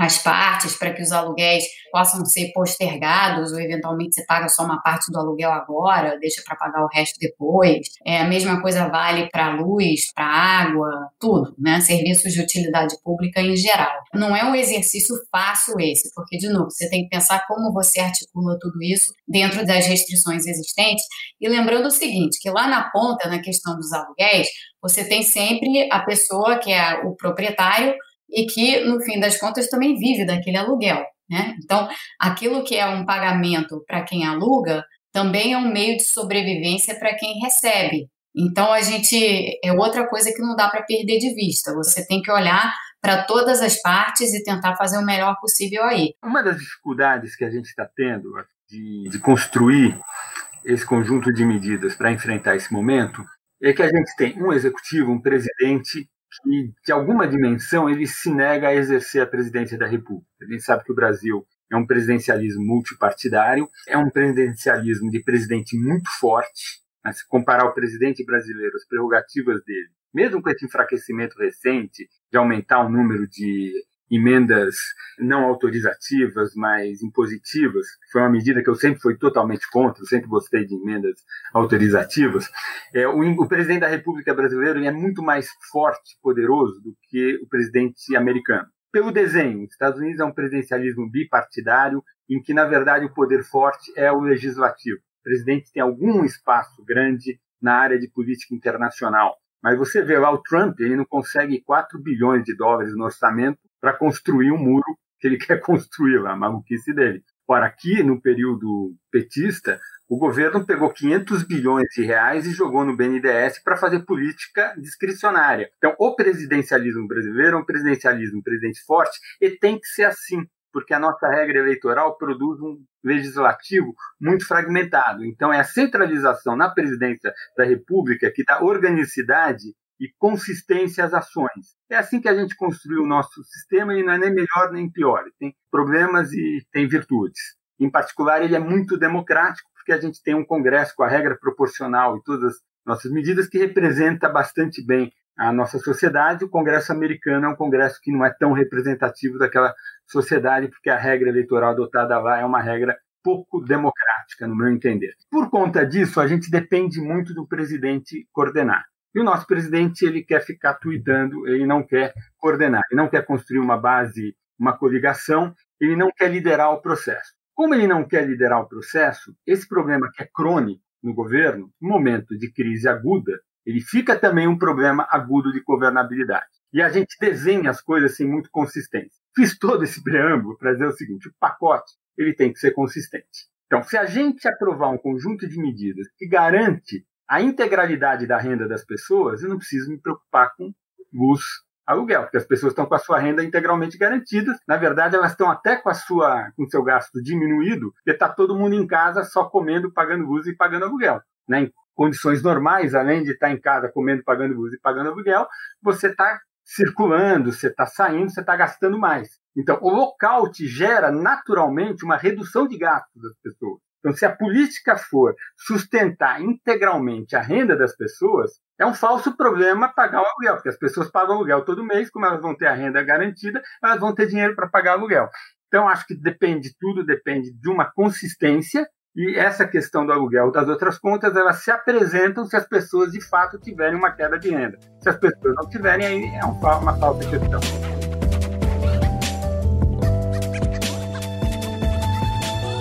Vamos avançar para falar de micro e pequenas empresas. Segundo dados divulgados pelo Sebrae, os pequenos negócios respondem por mais de um quarto do PIB brasileiro. Juntas, as cerca de 9 milhões de micro e pequenas empresas do país representam 27% do PIB. Eles são os principais geradores de riqueza do comércio no Brasil, já que respondem por 53% do PIB do comércio. No PIB da indústria, a participação das micro e pequenas empresas é de 22% e já se aproxima das médias, que representam 24%. No setor de serviços, 36% tem origem nos pequenos negócios. Esse é um setor que está sendo extremamente atingido pela crise, principalmente por conta da necessidade de isolamento social e da impossibilidade de permanecer de portas abertas. É nesse setor que há maior possibilidade de demissões e falências, e a gente precisa levar em conta os milhões de desempregados que a gente já tem, que é o que a gente falou no início do programa. Pensando nesse público, o governo anunciou facilitação de crédito, com a liberação de 40 bilhões em crédito para o pagamento de salário de trabalhadores com carteira assinada por dois meses, e por meio do BNDES também foram anunciadas linhas de crédito para reforçar o caixa das empresas, incluindo 5 bilhões para micro, pequenos e médios. Na opinião de vocês, essas medidas são o suficiente? E a estratégia de implementação? Quanto, para quem, como? Esse dinheiro vai ser distribuído, o que vocês fariam? Esse é um tema bem complicado, porque nesse universo aí de micro e pequenas empresas, a gente tem um exército de MEIs, né? E esse exército de MEIs, ele é composto, a gente for pensar quem são, a gente sabe o número de, dos MEIs, porque está lá no portal do empreendedor, são 10 milhões de pessoas registradas como MEI, tendo o seu PJ.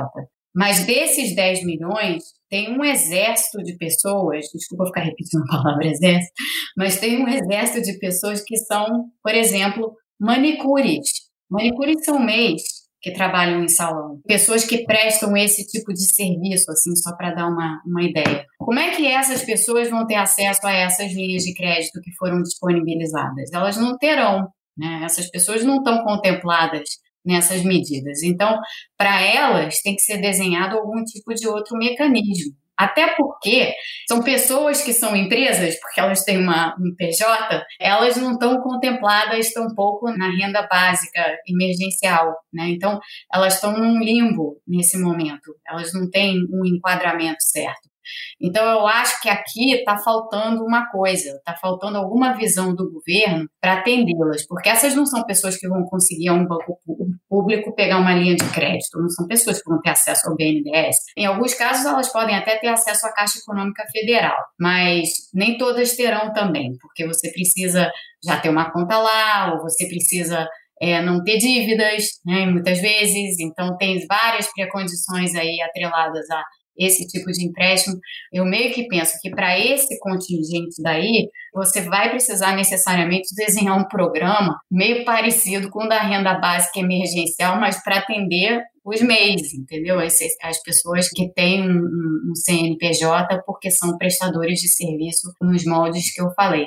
E quando a gente olha lá os números de quem são os MEIs, assim, boa parte dos MEIs são de fato pessoas como essas que eu defini, assim. Claro que tem gente que ganha bastante sendo MEI, que não vai precisar parar de trabalhar, pessoas que já naturalmente prestam algum tipo de serviço de casa e recebem uma renda por isso e tal. Mas tem muita gente aí que é vulnerável e precária e que não está atendida hoje por, essas medidas do governo, não. De resto, eu acho que as medidas do governo para atender microempresas e pequenas empresas que têm acesso aos bancos públicos, e a Caixa Econômica Federal, aliás, fez muita coisa já e disponibilizou diversas linhas e tal, eu acho que essas medidas estão na direção certa, é, é por aí mesmo que se vai. A gente chama essas pessoas no Brasil de PJ.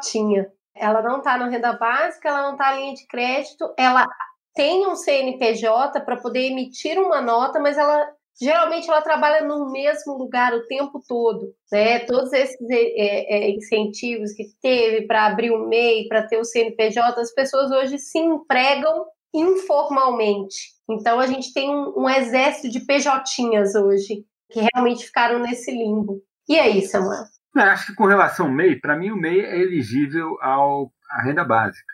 É, aí é uma questão de cruzar cadastro e inclui os MEIs na base desse programa que foi feito. Tem a outra questão que são empresas mesmo, aí não estamos falando de MEI, é, estamos falando dos empresários, o cara que tem um restaurante, que tem um salão de barbeiro, tem uma casa noturna, o dono de um teatro, o dono de uma sala de cinema. Você está falando com MEI. Nossa, aqui somos MEI.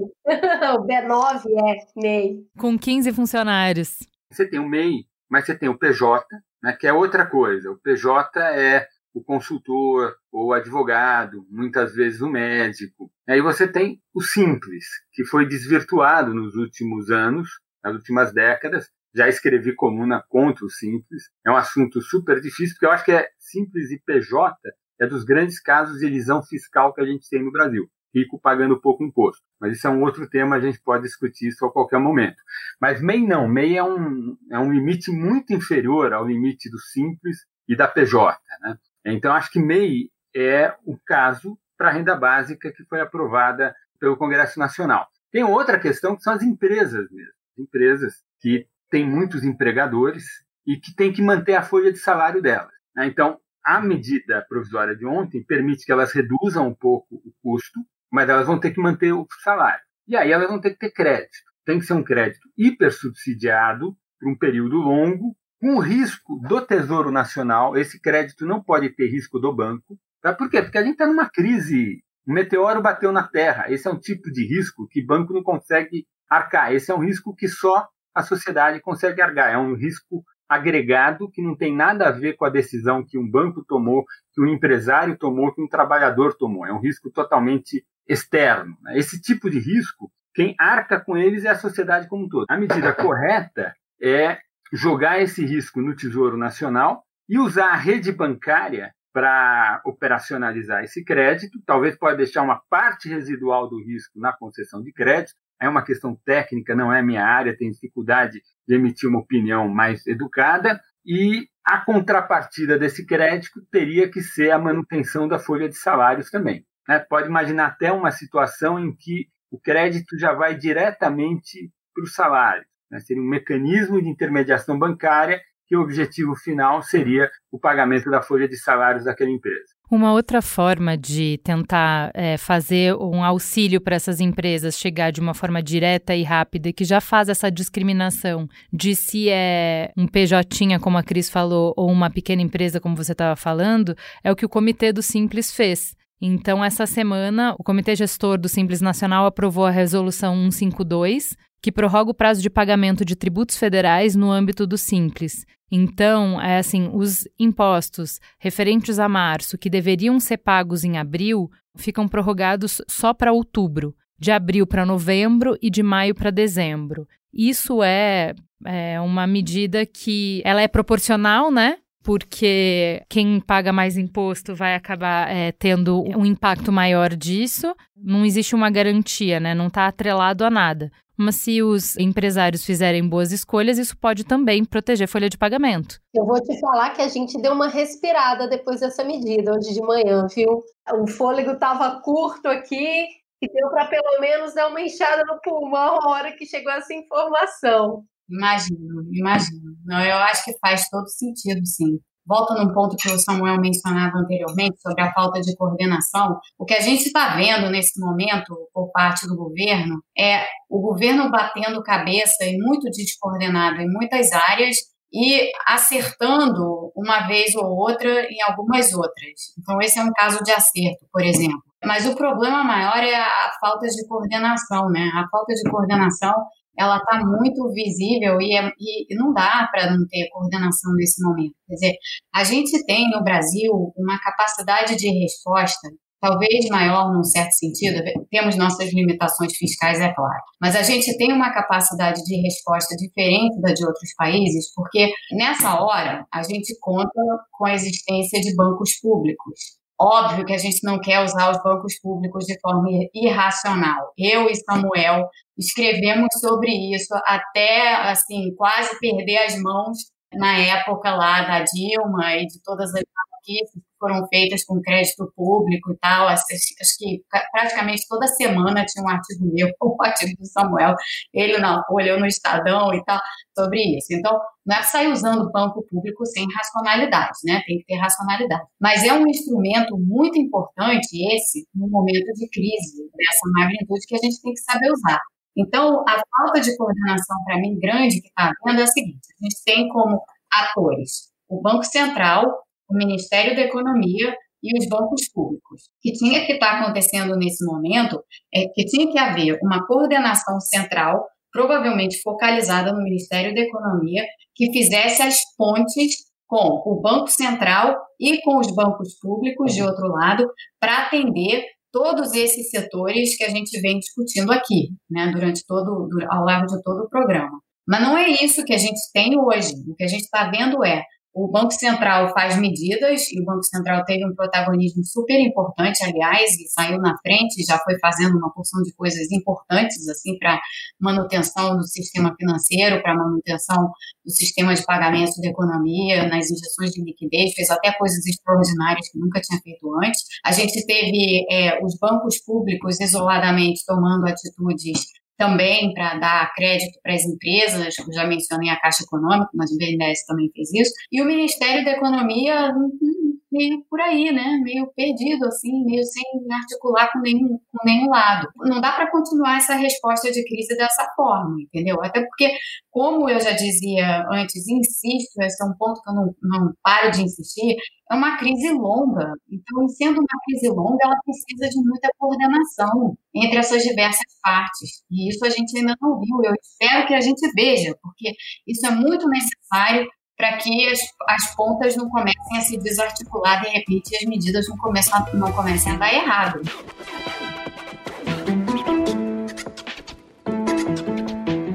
Vamos avançar para grandes empresas para a gente conseguir passar um pouquinho por essa área também? Independente de quem está no poder, o Brasil sempre apostou em desenvolver campeões nacionais na nossa economia centrados nas grandes empresas. Mapeamos setores estratégicos e desenvolvemos medidas para apoiar esses setores no seu crescimento, acreditando que eles puxariam todo o desenvolvimento do país. Eles puxam o PIB, o emprego, a renda. É estratégico o agronegócio, sempre mencionado pelo Bolsonaro, que tem um papel fundamental na balança comercial e estratégica. Já o Lula puxava muito para a indústria, protegendo bastante o setor automobilístico, estratégico também no setor de energia. Existem várias formas de investir para desenvolver esses setores, desde a construção de infraestrutura até a desoneração fiscal e linhas de crédito especiais. Agora a gente está numa pandemia, a gente está numa grande crise. É necessário medidas específicas para a proteção dessas grandes empresas? Quais seriam essas medidas se elas fossem necessárias? Eu acho o seguinte, acho que a medida específica é para a proteção do emprego. As empresas vão ter queda de renda, elas vão demitir, elas vão demitir. Então tem que ter um programa também para as grandes, algum tipo de financiamento que estimule ela a, a manter os empregos dela. Agora, eu queria só fazer uma.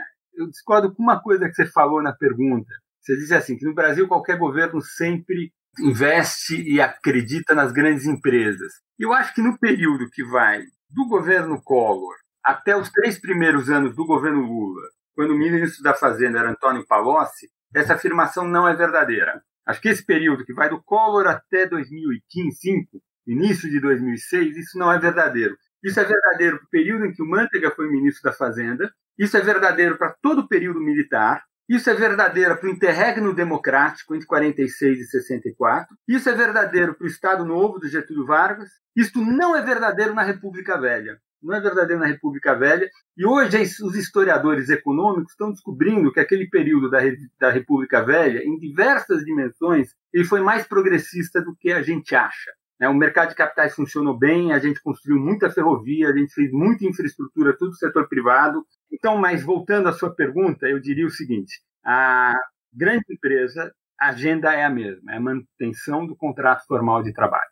É, eu concordo. E sobre esse ponto dos campeões nacionais, eu estou nesse momento, nesse momento eu, na verdade, só estou lidando com crise econômica, mas antes desse momento, eu estava escrevendo um livro que já está até bem avançado sobre nacionalismo econômico e, e, voltei lá ao século XIX. Então, várias das coisas que o Samuel disse aí são leituras assim que eu tive que resgatar não só leituras marxistas, mas, sobretudo, as, as leituras relativas ao nacionalismo econômico da época, porque o nacionalismo econômico nasceu lá no século XIX. Na verdade, no final do século XVIII, com Alexander Hamilton, que foi o primeiro secretário do Tesouro nos Estados Unidos, e com o Friedrich List, que era um alemão, um economista alemão, é, que teve uma enorme influência aqui no processo de industrialização americana que foi o proponente, o Hamilton junto com ele, dois proponentes do argumento da proteção da indústria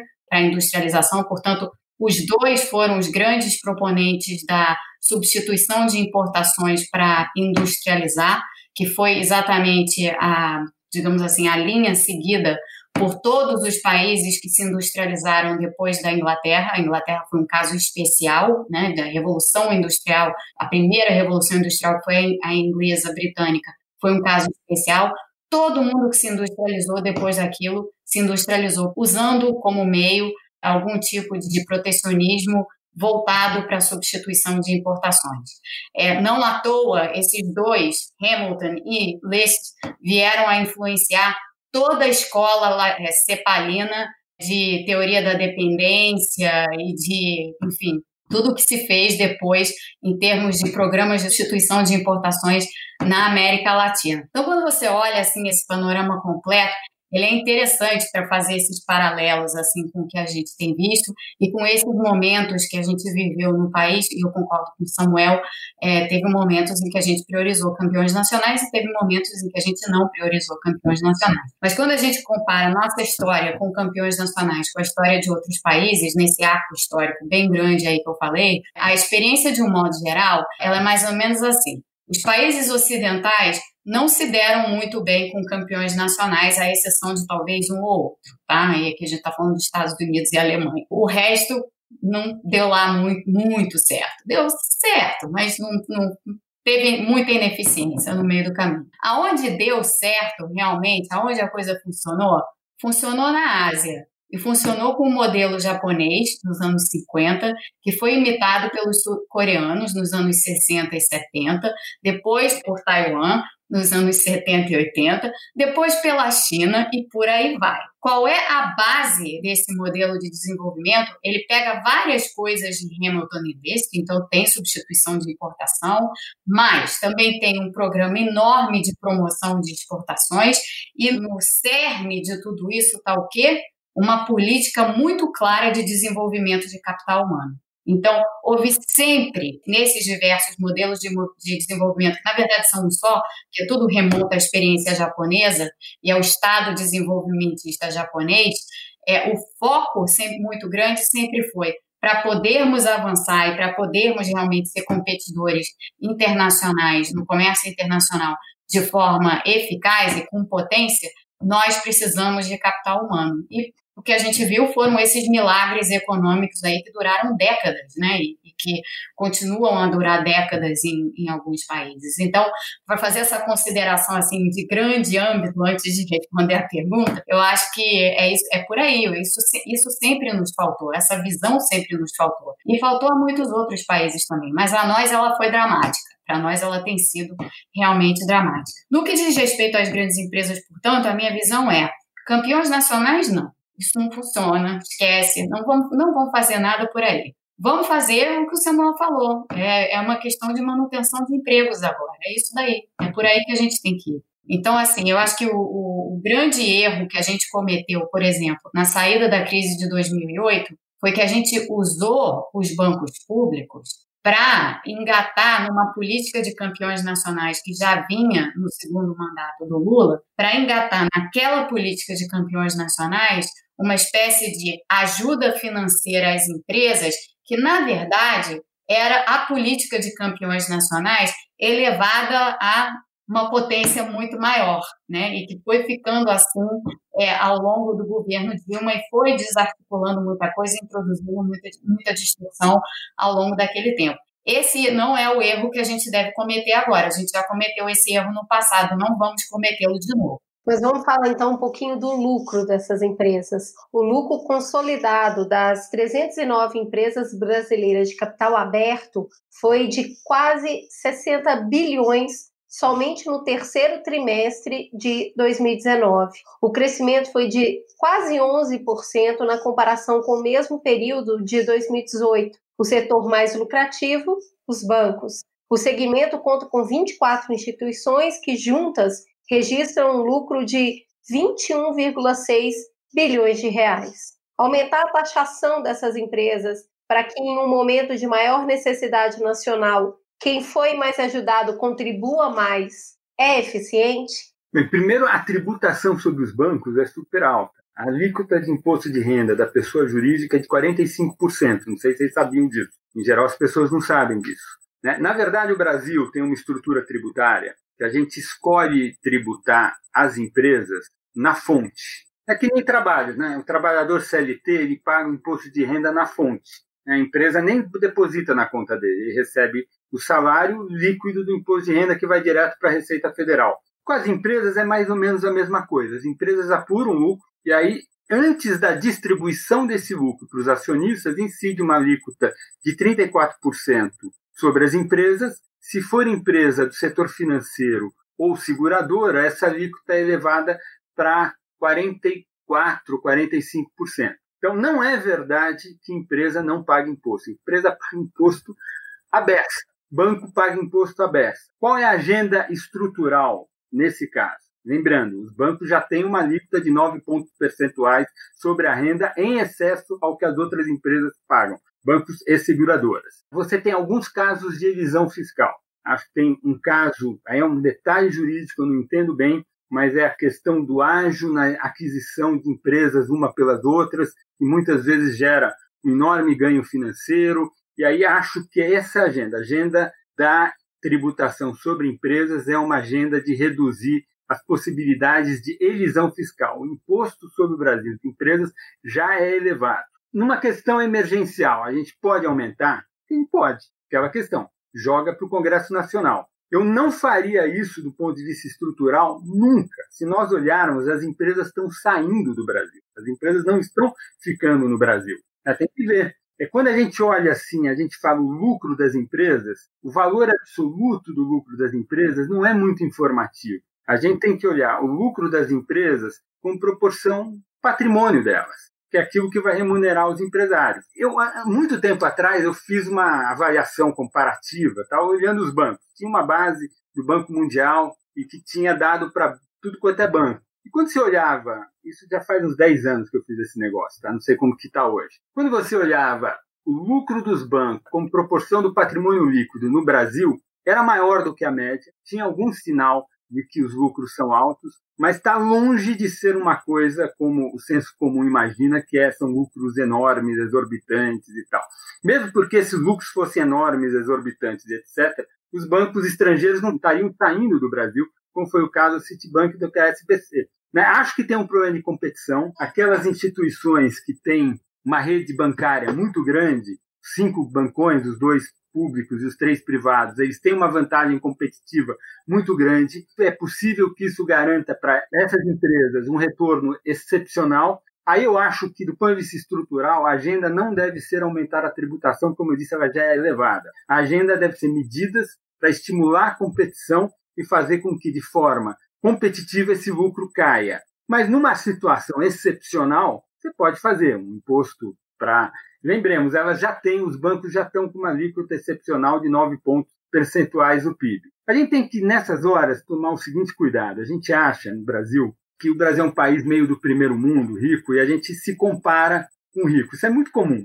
Todos nós aqui que estamos nessa reunião aqui, a gente se considera de classe média. Todo mundo. Por que, que nós nos consideramos de classe média? Porque a gente viaja para países do primeiro mundo e a gente vê que a nossa qualidade de vida é equivalente à qualidade de vida de alguém que vive no primeiro mundo e é da classe média. O problema é que o Brasil é uma, um país que a renda per capita nossa é um quinto, é 20% da renda per capita desse país do primeiro mundo que a gente viaja. E, portanto, classe média no Brasil não somos nós. Nós somos classe elevada. Qualquer pessoa no Brasil que tem uma renda de 25 mil por mês está no 1% mais rico da população. O que eu estou querendo dizer é o seguinte: a gente tem uma visão, em geral, meio conspiratória. A gente acha que existe um bando de. um punhado de empresários estupidamente trilhardários, que estão, evidentemente, esses empresários são muito mais ricos do que a gente, e que se eu tributar esses caras, vai ter dinheiro para tudo. Não, não existe isso. Tem uma agenda de aumentar a progressividade da estrutura de impostos no Brasil.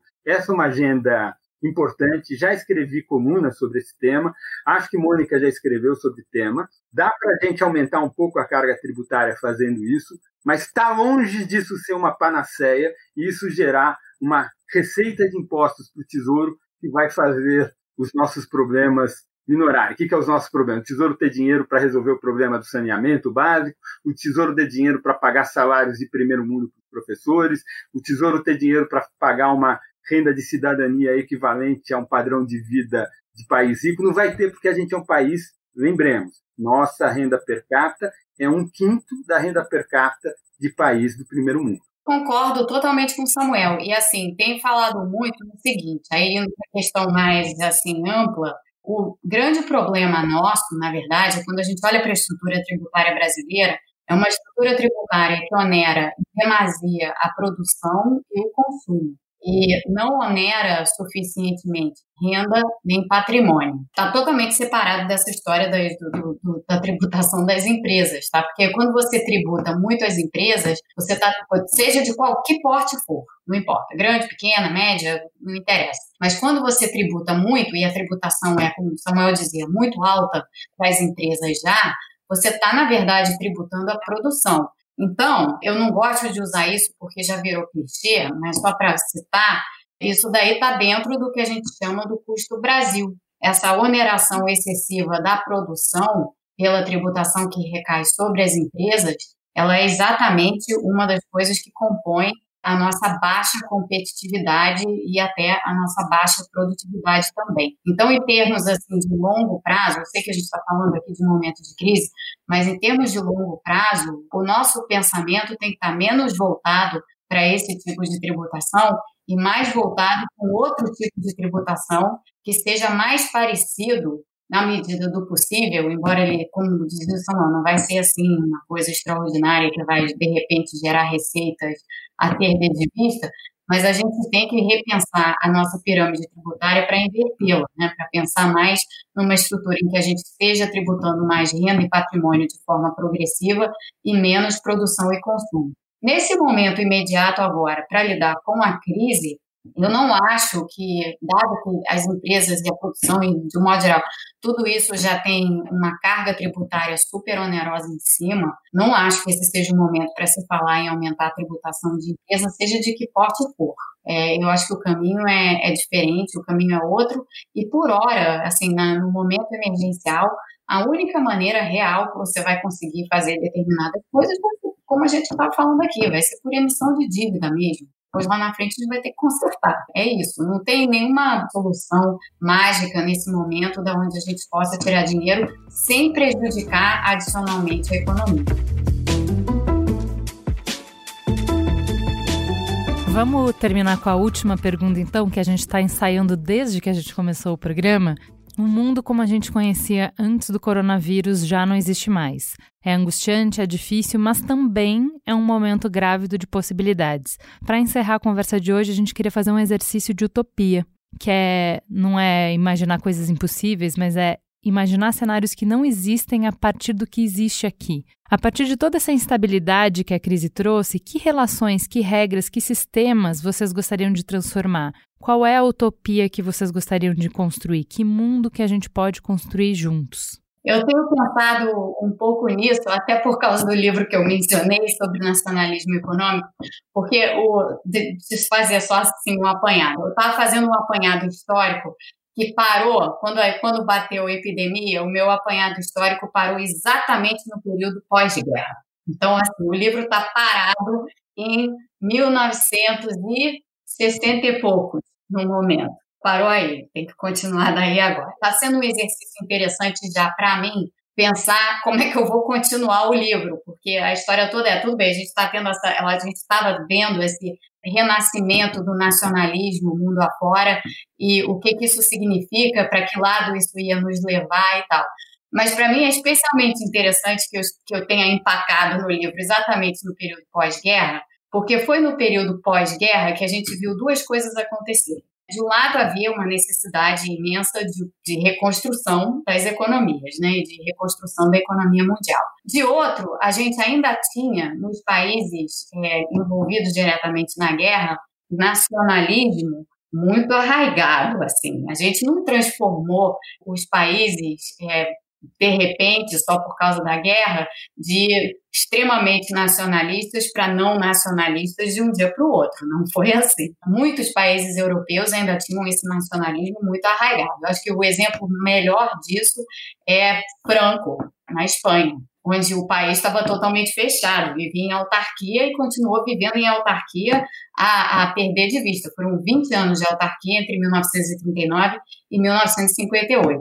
1958 é um marco porque foi quando se fez o Tratado de Roma e começaram a ser criadas as instituições que iriam formar a União Europeia. E naquele momento, Franco, super nacionalista, ainda um super nacionalista, teve que se abrir, foi forçado a sair da autarquia para um outro modelo, para um modelo, na verdade, multilateral. Então, ia dizer o seguinte: a gente construiu no pós-guerra um multilateralismo que surgiu de bases nacionalistas. Os, os, estados todos envolvidos, todos os governos envolvidos nesse esforço, tinham um cunho nacionalista muito forte.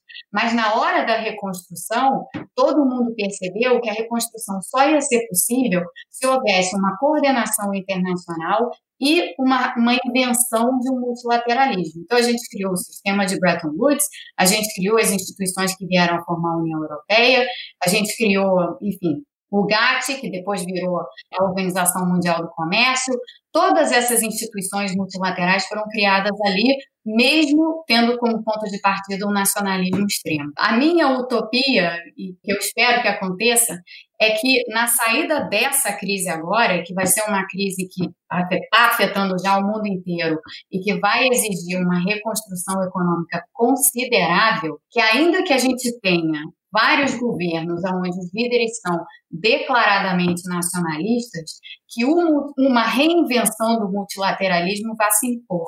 Vai se impor por necessidade, porque você não vai conseguir reconstruir a economia mundial e reconstruir uma série de economias importantes sem que esses países estejam trabalhando conjuntamente. É interessante que a gente já começa a ver pontualmente alguns sinais disso aqui e ali. Né? Assim, Para mim tem sido muito interessante, por exemplo, observar o Trump. O Trump, que é um nacionalista por definição, tem um repúdio absoluto e declarado a todas as instituições multilaterais. Pois bem, nesse momento, o governo Trump está aumentando o capital do FMI, do Banco Mundial, das instituições de Bretton Woods de um modo geral. O Congresso americano vai aprovar esse aporte de capital para essas instituições, por quê? Para responder à crise. Por quê? Porque os efeitos do que acontece com outros países bate de volta nos Estados Unidos. Então, a percepção de que a coordenação é importante, sendo que o Trump falava super mal do Banco Mundial e do FMI antes, antes disso tudo acontecer, para mim é um sinal assim de que esse vai ser o caminho na saída. E aí a gente reinventa o multilateralismo. Que multilateralismo vai ser esse? Na minha utopia, esse é um multilateralismo que vai ter como dois focos centrais, ou dois pilares centrais. Um pilar central são as redes de proteção social, que mal ou bem os países estão construindo nessas respostas à crise. Então, aqui vai ter o cheque de 1.200 dólares para as famílias. No Brasil, a gente tem a renda básica emergencial. Em outros países da Europa, há é, iniciativas similares a essa. Mas eu acho que essa evidência de que a população vulnerável nessa hora, as economias elas só são tão resistentes quanto o elo mais frágil, ou seja, essa população vulnerável, essa visibilidade que está tendo hoje, eu acho que vai ser um dos pilares da reconstrução desse multilateralismo, assim, uma exigência coordenada de redes de proteção social nos países diversos. Então, esse é um ponto. E o segundo ponto é o olhar para a reconstrução e da onde vai vir a reconstrução, levando em conta todas as questões relativas a meio ambiente, com as quais a gente já vinha tendo muitos debates e muitas discussões, com os nacionalistas tentando colocar toda essa discussão de lado, mas a realidade agora, após essa crise, vai ser a seguinte: você vai precisar desenvolver muita infraestrutura, porque é dessa forma que você levanta muitas economias, né? A exemplo do que aconteceu no pós-guerra, ou a exemplo mesmo do que aconteceu depois da Grande Depressão. E nesse contexto, a agenda ambiental e a agenda, digamos assim, de infraestrutura verde, a agenda toda voltada para a descarbonização da economia, a agenda voltada para a tributação de carbono, para cap and trade markets, enfim, toda essa agenda vai voltar com força e, para mim, vai provavelmente ser o outro pilar desse multilateralismo inventado. Então, na minha concepção, a gente terá uma reinvenção do multilateralismo com foco em rede de proteção social e meio ambiente. Que tal isso um bom mundo? Para mim tá bem bom, hein? E você, Samuel? Poxa, eu, eu, não consigo fazer esse exercício de Mônica. Acho que Mônica é mais feliz do que eu. Assim, eu tenho um enorme.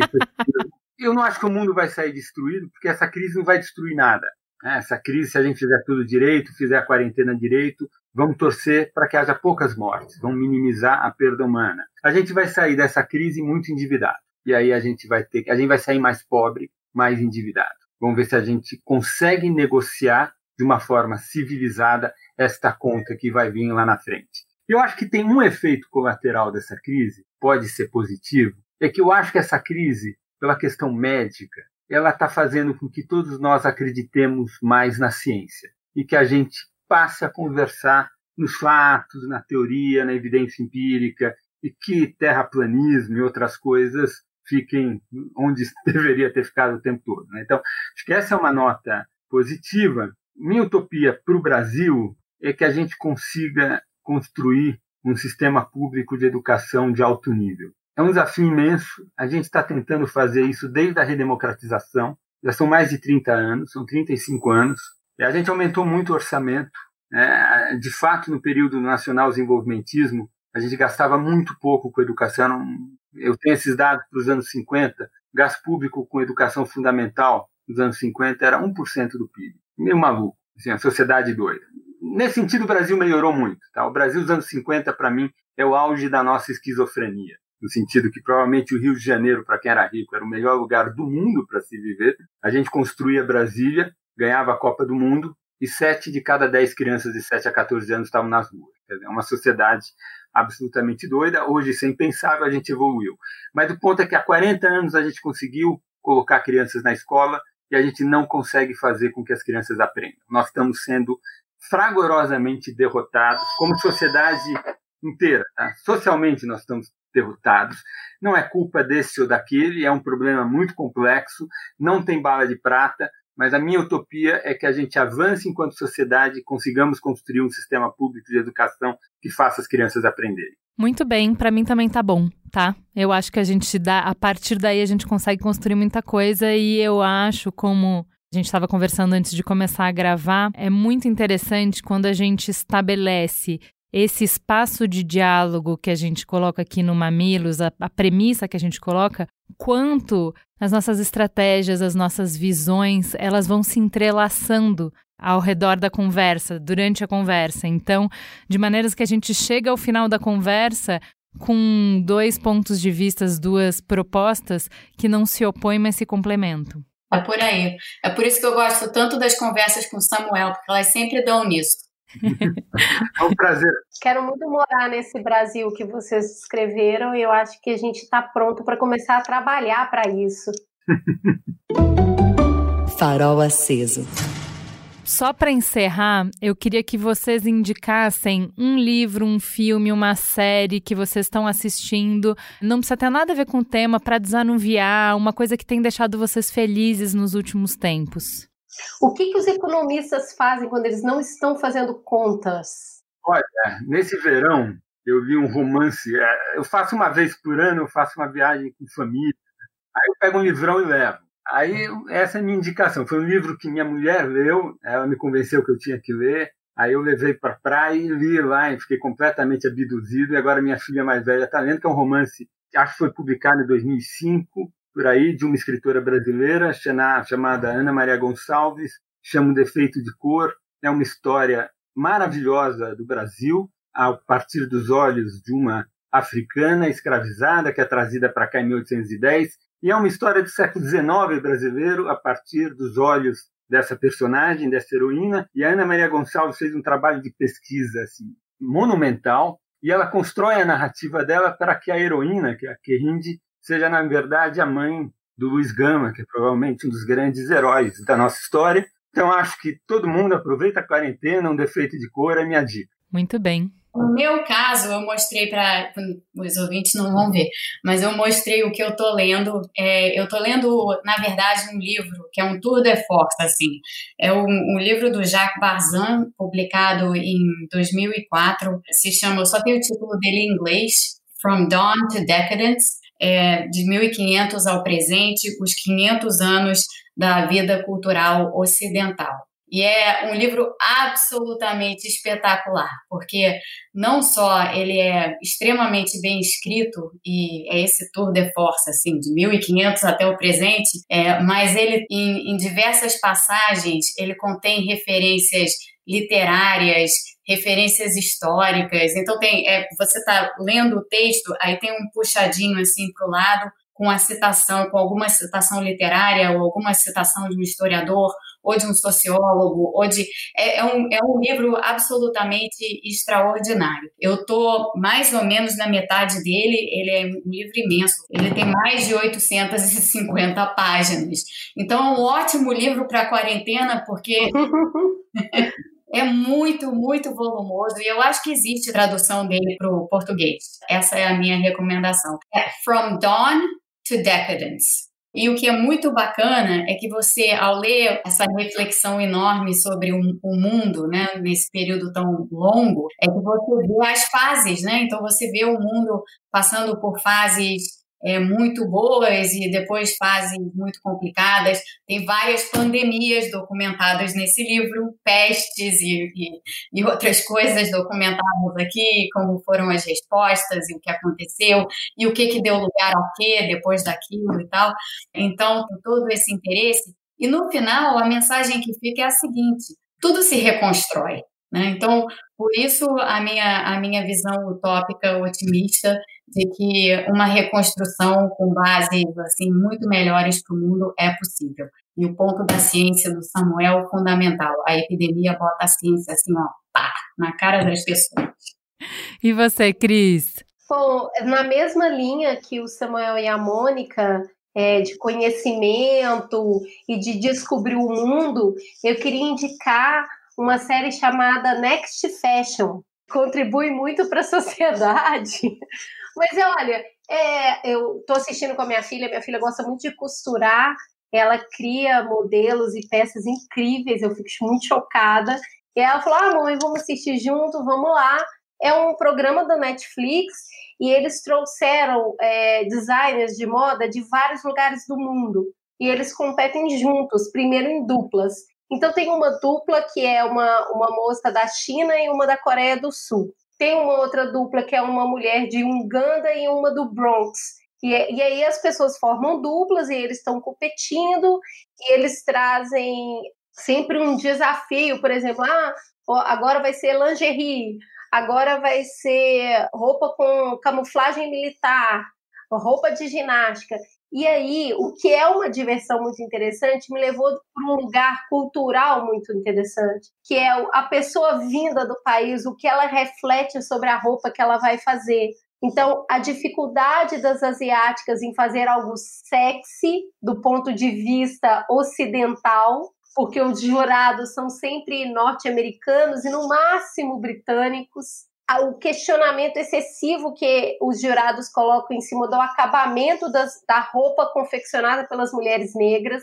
Então, a visão que a gente tem do que, que é um bom acabamento, do que, que é um capricho, né? uma roupa muito bem acabada, ela parte muito também da cultura, dos instrumentos que você tem para fazer o acabamento. Até o inglês que tem na equipe e o italiano que tem na equipe, eu acho interessantíssimo que ele é muito criativo, mas ele não costura. Ele é um cara que cria. Ele está no mundo da imaginação e ele fala, ele é muito carismático e ele fala disso de um lugar de quem sempre coordenou pessoas, né? E nunca efetuou. E o dupla dele é justamente um cara que tem é, descendência filipina e o cara costura muito. Então tem muita coisa cultural e política entre as duplas que estão ali e a forma como os jurados julgam a roupa e a interpretação cultural de cada um para construir, que acabou que eu achei que ia ser muito maçante ter que assistir aquilo e eu estou me divertindo muito, de verdade.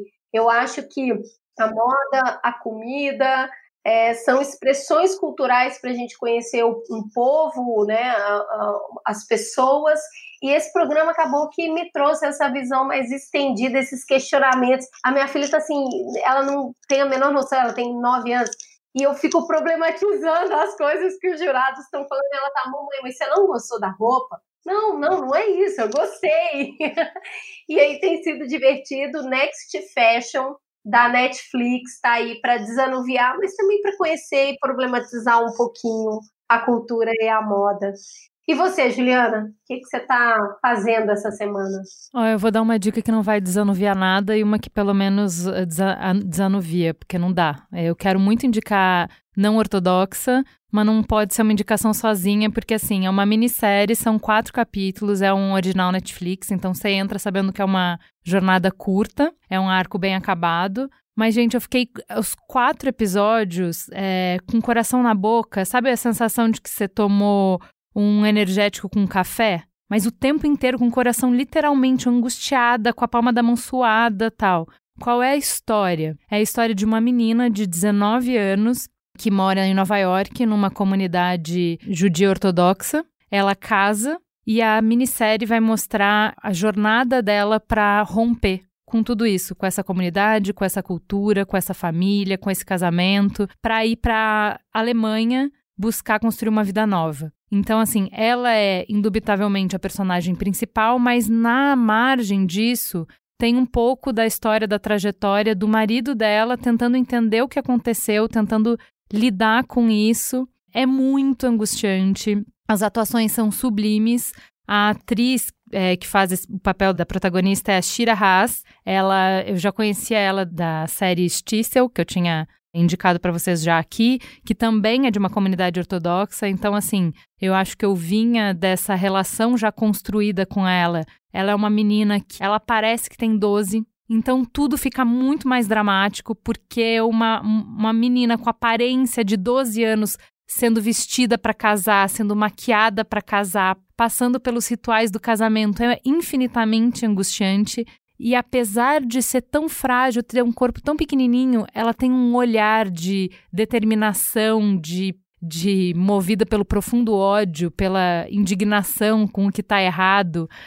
Ela é uma força da natureza, assim. Então ela vai te levando, você vai sofrendo com ela e, e sabendo que ela não vai parar, que nada vai parar ela. É sensacional, chama Não Ortodoxa, é uma série da Netflix. Depois de assistir isso, você não vai conseguir dormir, né? Porque seu coração vai estar aceleradaço. E aí eu indico Ugly Foods, que é uma série dessas séries de comida. É muito deliciosa. São dois chefes, um chefe e um crítico, que vão fazer uma investigação só dessas comida trecheira pelo mundo. Então, assim, o primeiro que eu assisti era sobre pizza, então, assim, ah, como é, é pizza, o que, que é para os tradicionalistas, que é só na Itália, pizza na Noruega, pizza nos Estados Unidos. É... é porque o cara não veio no Brasil comer uma pizza de brigadeiro com morango, né? É só por isso.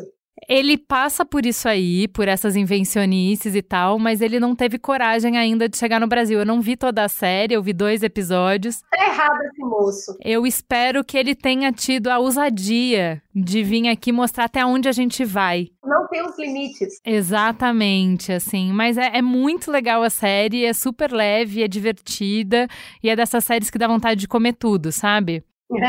então, indico bastante. Fala que te escuto. Então vamos pro Fala que eu te escuto. No Twitter você pode nos seguir no arroba mamilospod e mandar mensagem como Lobo Solitário. Sim, é possível rir na quarentena e o Paulo Vieira Real dá uma inestimável contribuição para mantermos o bom humor e a sanidade. A Mrs. Rabbit disse: Acabei de ouvir e há dias não ria como hoje. Obrigada por isso, vocês todos. No Instagram vocês nos encontram no arroba mamilospod. É lá que a gente faz toda semana a live na quinta-feira. Acompanhe a nossa live para você nos ver, para você ficar mais tempinho com a gente. A Carol Sé falou: Vocês sempre acertam, finalmente refresco. A Juste Braga falou: Eu amei, eu ri muito. Obrigada por tornarem meu dia mais leve. O Tom Santos disse: Nossa, mamilos, eu amo vocês. Estou em quarentena desde fevereiro, pós um acidente de moto. Moro sozinho, estou sem rede de Wi-Fi, só nos dados móveis da operadora de celular, ou seja, tenho que poupar para alguma emergência. Mas quando sai o podcast, eu não me aguento. São dados super bem utilizados. Bonitinho. Que fofo. Parabéns pelo trabalho de vocês. Esse podcast de comédia foi maravilhoso. Vou acompanhar o Paulo a partir de agora. Muito engraçado.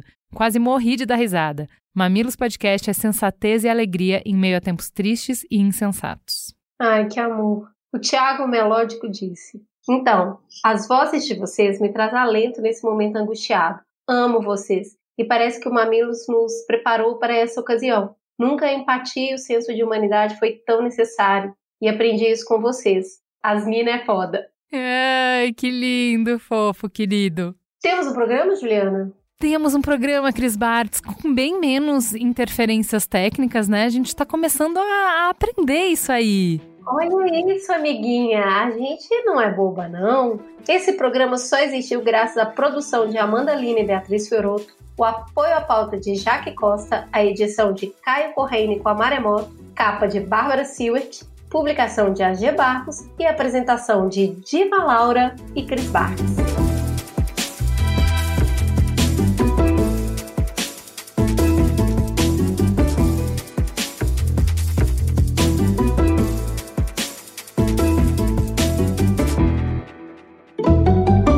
Mamilos jornalismo de peito aberto. Este podcast foi editado pela Maremoto.